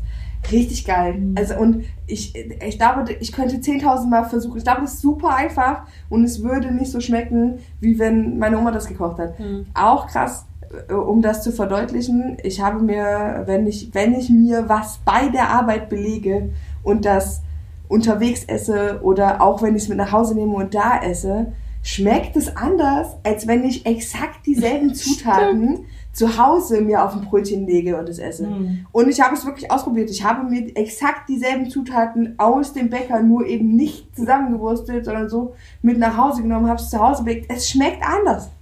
Es ist Ja. einfach ganz krasse Das Kopfsache. ist dieses Reisephänomen. Ja, Ja, das stimmt. Sachen ist das Reisephänomen. einfach anders schmecken. Ich habe nämlich auch mal so eine Reise gemacht. Ich glaube, wir waren in Gran Canaria und wir waren auf so einem Markt und haben so einen richtig geilen alten Ziegenkäse da gekauft. Und der war so lecker. Und haben wir da schon gesnackt und haben dann aber den Rest auch mit nach Hause genommen. Und dann lag der so im Kühlschrank und keiner hat da Bock drauf. Also wir haben immer so gekostet und nee, schmeckt irgendwie scheiße. Es schmeckt nicht mehr so geil. Es ist irgendwie dieses auf Reisen sein Phänomen. Nummer eins. Dadadam. Also, muss ich sagen. Also mein All-Time-Favorite, den glaube ich auch nie irgendwas ablösen wird. Ähm, also eine Zeit lang waren die Bratkartoffeln ganz oben, die von meinem Vater. Ähm, hat sich aber so ein Stück weit. Also Also- Bratkartoffeln kann ich überhaupt nicht nachvollziehen. Gibt es in meinem Leben nie. Oh, es geht, aber das Doch, ist so. Aber. Bratkartoffeln aus rohen Kartoffeln. Also Ja. nicht vorgekocht, sondern rohe Kartoffeln in ganz feine Scheiben geschnitten, mit schönen Zwiebeln und Speck angebraten, dass die so richtig geil knusprig werden, könnte ich. Könnte, da brauche ich nichts zu. Kann ich nur Bratkartoffeln essen. Ich habe immer früher bei meinem Vater gesagt, gibt es Bratkartoffeln? immer. Das war so, ist aber mittlerweile so, dass ich ähm, tatsächlich als All-Time-Favorite, was auch immer in den Top 5 sein wird, vielleicht mal auf Platz 3, vielleicht mal, auf, aber aktuell auf der absoluten 1, sind die Spaghetti Bolognese Mm. von meinem Vater. Ganz ehrlich, selten so. Also weil es halt wirklich, der steht, also da steckt halt auch die Liebe im Detail so drin, ne? Wenn er da steht und halt so mini Möhrenstücke säbelt, ne? Dabei ist meist auch ein bisschen Blut. nee, Spaß ist eigentlich nicht, wer kann es ganz gut. ähm, dann, also es ist halt alles auch so liebevoll vorbereitet. Dann steht da klein gehäckselter Sellerie in kleinen Schälchen und dann die Möhren und dann die Zwiebeln und dann steht der drei Stunden in der Küche und kocht das und oh, mega, richtig, richtig geil. Ich liebe diese Bolognese. Ich kann sie auch selber ganz gut kochen, aber von ihm ist sie halt immer noch. Hm. Olles Blick, sehr schön. Also, mein Platz 1 hat mich selber überrascht. Oh, schön. Äh, aber das ist, glaube ich, ich weiß gar nicht, ob es mein, also es ist auf jeden Fall irgendwie nicht ein All-Time-Favorite oder was, was es schon sehr lange in meinem Leben gibt, aber es ist das, worauf ich jetzt, jetzt gerade auch in meiner Histaminsituation am allermeisten Bock habe und ich habe da so ein krasses Verlangen nach diesem Gericht. Kartoffeln. Nicht. Käsespätzle mit Schmorzwiebeln. Käsespätzle sind geil. auch richtig Oh. geiler Scheiß, ja. Und zwar hat die meine, meine ehemalige Mitbewohnerin, hat die manchmal in der WG gemacht und es war mega gut Mhm. mit so fetten Gibt es übrigens im Seeblick auch als Ja. Gericht. Ja, aber, aber bestimmt nicht so. Also mit so selbstgemachten Spätzle, mit diesem geschlagenen Teig und äh, den Bergkäse, fett mehrere Schichten und dennoch so, also wirklich sehr, sehr lange, richtig dunkel schwarz geschmorte äh, Zwiebeln drüber und dennoch mal einen Ofen. Oh, aber was würde ich dafür geben, jetzt gerade? Oh, aus Sehr derzeit viel Platz ein. Käsespätzle. Würdest du dafür kriegen auf jeden Fall? Was Nicht geben. Nee, achso. Migräne, ja, Wandstrammel. Ja, würde ich alles kriegen. Es ist vertagt, Hm. sozusagen, dieses Gericht. Ich habe das auch schon ein paar Mal gegessen. Mich hat das nie so angefixt. Irgendwie. Ah, doch, das ist Doch, schon. ja, mich auch. Oh. Das füllt so krass und es ist so, so Umami-mäßig, Mhm. so durch den Käse und es Mhm. ist so würzig und Mhm. so Fettig und, und- so. Ja, es ist, oh, ist schon sehr geil. Also wir haben ja dann schon drüber diskutiert. Mein Platz 1 ist Nudeln mit Tomatensauce DDR-Rezept. Steht hier ganz eindeutig. Also Wurstgulasch. Nein, Wurstgulasch ist was anderes. Ich schicke dir später den Link zu Das dem brauchst du mir Rezept. nicht schicken. Wir haben unsere eigenen Regeln da in Mecklenburg-Vorpommern. Und außerdem muss Mama die Tomatensauce machen. Ja. Weil Aber die hat- damit du abgleichen kannst, ob das das ist. Na, ich kann dir das aber sagen, wir haben da auch so ein bisschen Specials. Da kommt zum Beispiel auch Orangensaft rein, damit das ein bisschen fruchtiger ist und so. Oh, nee, das finde ich schon wieder bäh. Nee, ich finde das super. Und da am besten so ein riesen Topf und 5 Kilo Nudeln und 20 Leute sitzen am Tisch. Das finde ich am besten. Mhm. Und alle essen das. Das finde ich super. Das ist aber auch eine emotionale Erinnerung, aber ich könnte eh immer Pasta essen. Oder für mich bräuchte es ja nichts anderes geben. Hm. Ich hätte auch gerne so einen Pasta-Maker. Ich will eine Heißluftfritteuse. Oh, das habe ich auch schon überlegt. Jetzt, wo ich ja Kartoffeln auch mal frittieren Aber wir wollen ja nichts konsumieren, liebe Kinder. Und sehr gut tatsächlich finde ich auch Kartoffelecken. Mache ich auch sehr oft. Kartoffelecken, äh, richtig schön halt quasi angemacht. Geile Kartoffelecke. Äh, mit, äh, Platz null sozusagen, Kartoffelecken. nee, das ist, das, das ist, Vielleicht sollten wir in einem Jahr nochmal diese Kategorie machen. Ja. Mal gucken, wie sich das dann vielleicht Ja. verändert hat. Ja. Oder wir könnten auch jedem, wir könnten auch aber jedem unser, als neue Idee könnten wir jedem unserer Gäste das als Hausaufgabe geben, was seine Lieblings, seine oder ihre Lieblingsgerichte Und eventuell die, die schon da waren, die können es nachreichen. Ja, das stimmt. Dann verlesen wir das genau. Also, unsere ehemaligen Gäste. Hört, hört, hört. Ja, wir sind auf der Suche nach den Lieblingsrezepten. Schreibt uns doch, schreibt uns eure fünf Lieblingsrezepte auf. Wir verlesen das dann im nächsten Stück. Aber auch alle anderen, wir sind gespannt. Also Ja. ihr habt ja gehört, wie sich hier die Emotionen entladen haben, was wie gekocht werden darf, muss, von wem, Ja. Eltern, Ich habe hier Großeltern. aus dieser kleinen Lieblingsessenrunde übrigens rausgemerkt, Sehnsucht nach den Eltern und Sehnsucht nach Gesellschaft. Ja, Habe ich so rausgehört. Ne? Ganz oft haben so, oh ja, Mamas Weihnachtsgans und von meinem Papa gekocht oder von der Oma gekocht. Da schwingt schon auch, vielleicht jetzt gerade, vielleicht ist die Auswahl unserer Lieblingsgerichte jetzt in dieser Situation. Hühnerfrikassee von meiner Oma. oh, finde ich auch geil. Sehr geil. Oh, diese ganzen, kind Stimmt, diese ja. ganzen Kinderrezepte, oder? Mhm, Die man jetzt auch gar nicht mehr selber macht und kocht. Ich mach die ich nie. koche, ich koche recht häufig Hühnerfrikassee. Ja? Echt? Hab ich mal. Aber Also- auch mit Erbsen drin? Ja. Und Und mit so kleinen Knödelchen? Also mit so Mit Hackfleischdingern? Oh ja. In Hühnerfrikassee? Ja. Ganz klein. Die, die, die DDR-Leute. Und, und Spargel. aus der Ja, Dose. Spargel auf jeden aus der Fall. Dose auf jeden Ja. Fall. Weil, Ah, ja. aber nur die Köpfe, oder? So. Erbsen, Nö, schon auch. Ja? Hm. Erbsen, Möhren, Spargel, Fleisch, Hühnchenfleisch. Na, und die kleinen Hackfleischköpfe. Nein. Und manchmal auch so Champignons aus der Ja, Ja, das stimmt, das stimmt. rein, ja. Oh, Würzfleisch, kennt ihr das auch? Oh, das ist wirklich gut. Ich glaube, wir sollten aufhören. Vielleicht machen wir einfach irgendwann so ein Fade-out aus dem Stück. so, wir reden dann noch weiter über Das Essen. wäre aber voll witzig. Das sollten wir wirklich tun. Aber das ist, dieses Würzfleisch war ja so ein richtiges DDR-Ding, ne? Total, mit so zwei halben Toastscheiben Genau. und Zitrone. Das genau, das ich- gab es in der Metropa. Habe ich auch erst Mustersoße, kennengelernt kann. Ja, voll. Worcester Oh, so. Das habe ich erst kennengelernt, als ich in Osten gezogen bin. Das Ja. kannte ich vorher tatsächlich nicht. Und ich weiß mal, wir sind nach Rostock gefahren, dann gab es Würzfleisch und Zitronenspeise. Das ist auch so ein DDR-Ding. Zitronenspeise? Na, Zitronen, wie sagt man da dazu? So, so Eisschnee mit Zit- Sorbet. Nee, nee, Zitronenspeise. Kennst du nicht Zitronenspeise? Nee. Das gibt es manchmal auch irgendwie so Joghurtbechern. Mhm. So. Zitronenspeise ist auch sowas ganz DDR. So, Mhm. wie so Pudding, aber zitronig mit so Eierschaum. Mhm.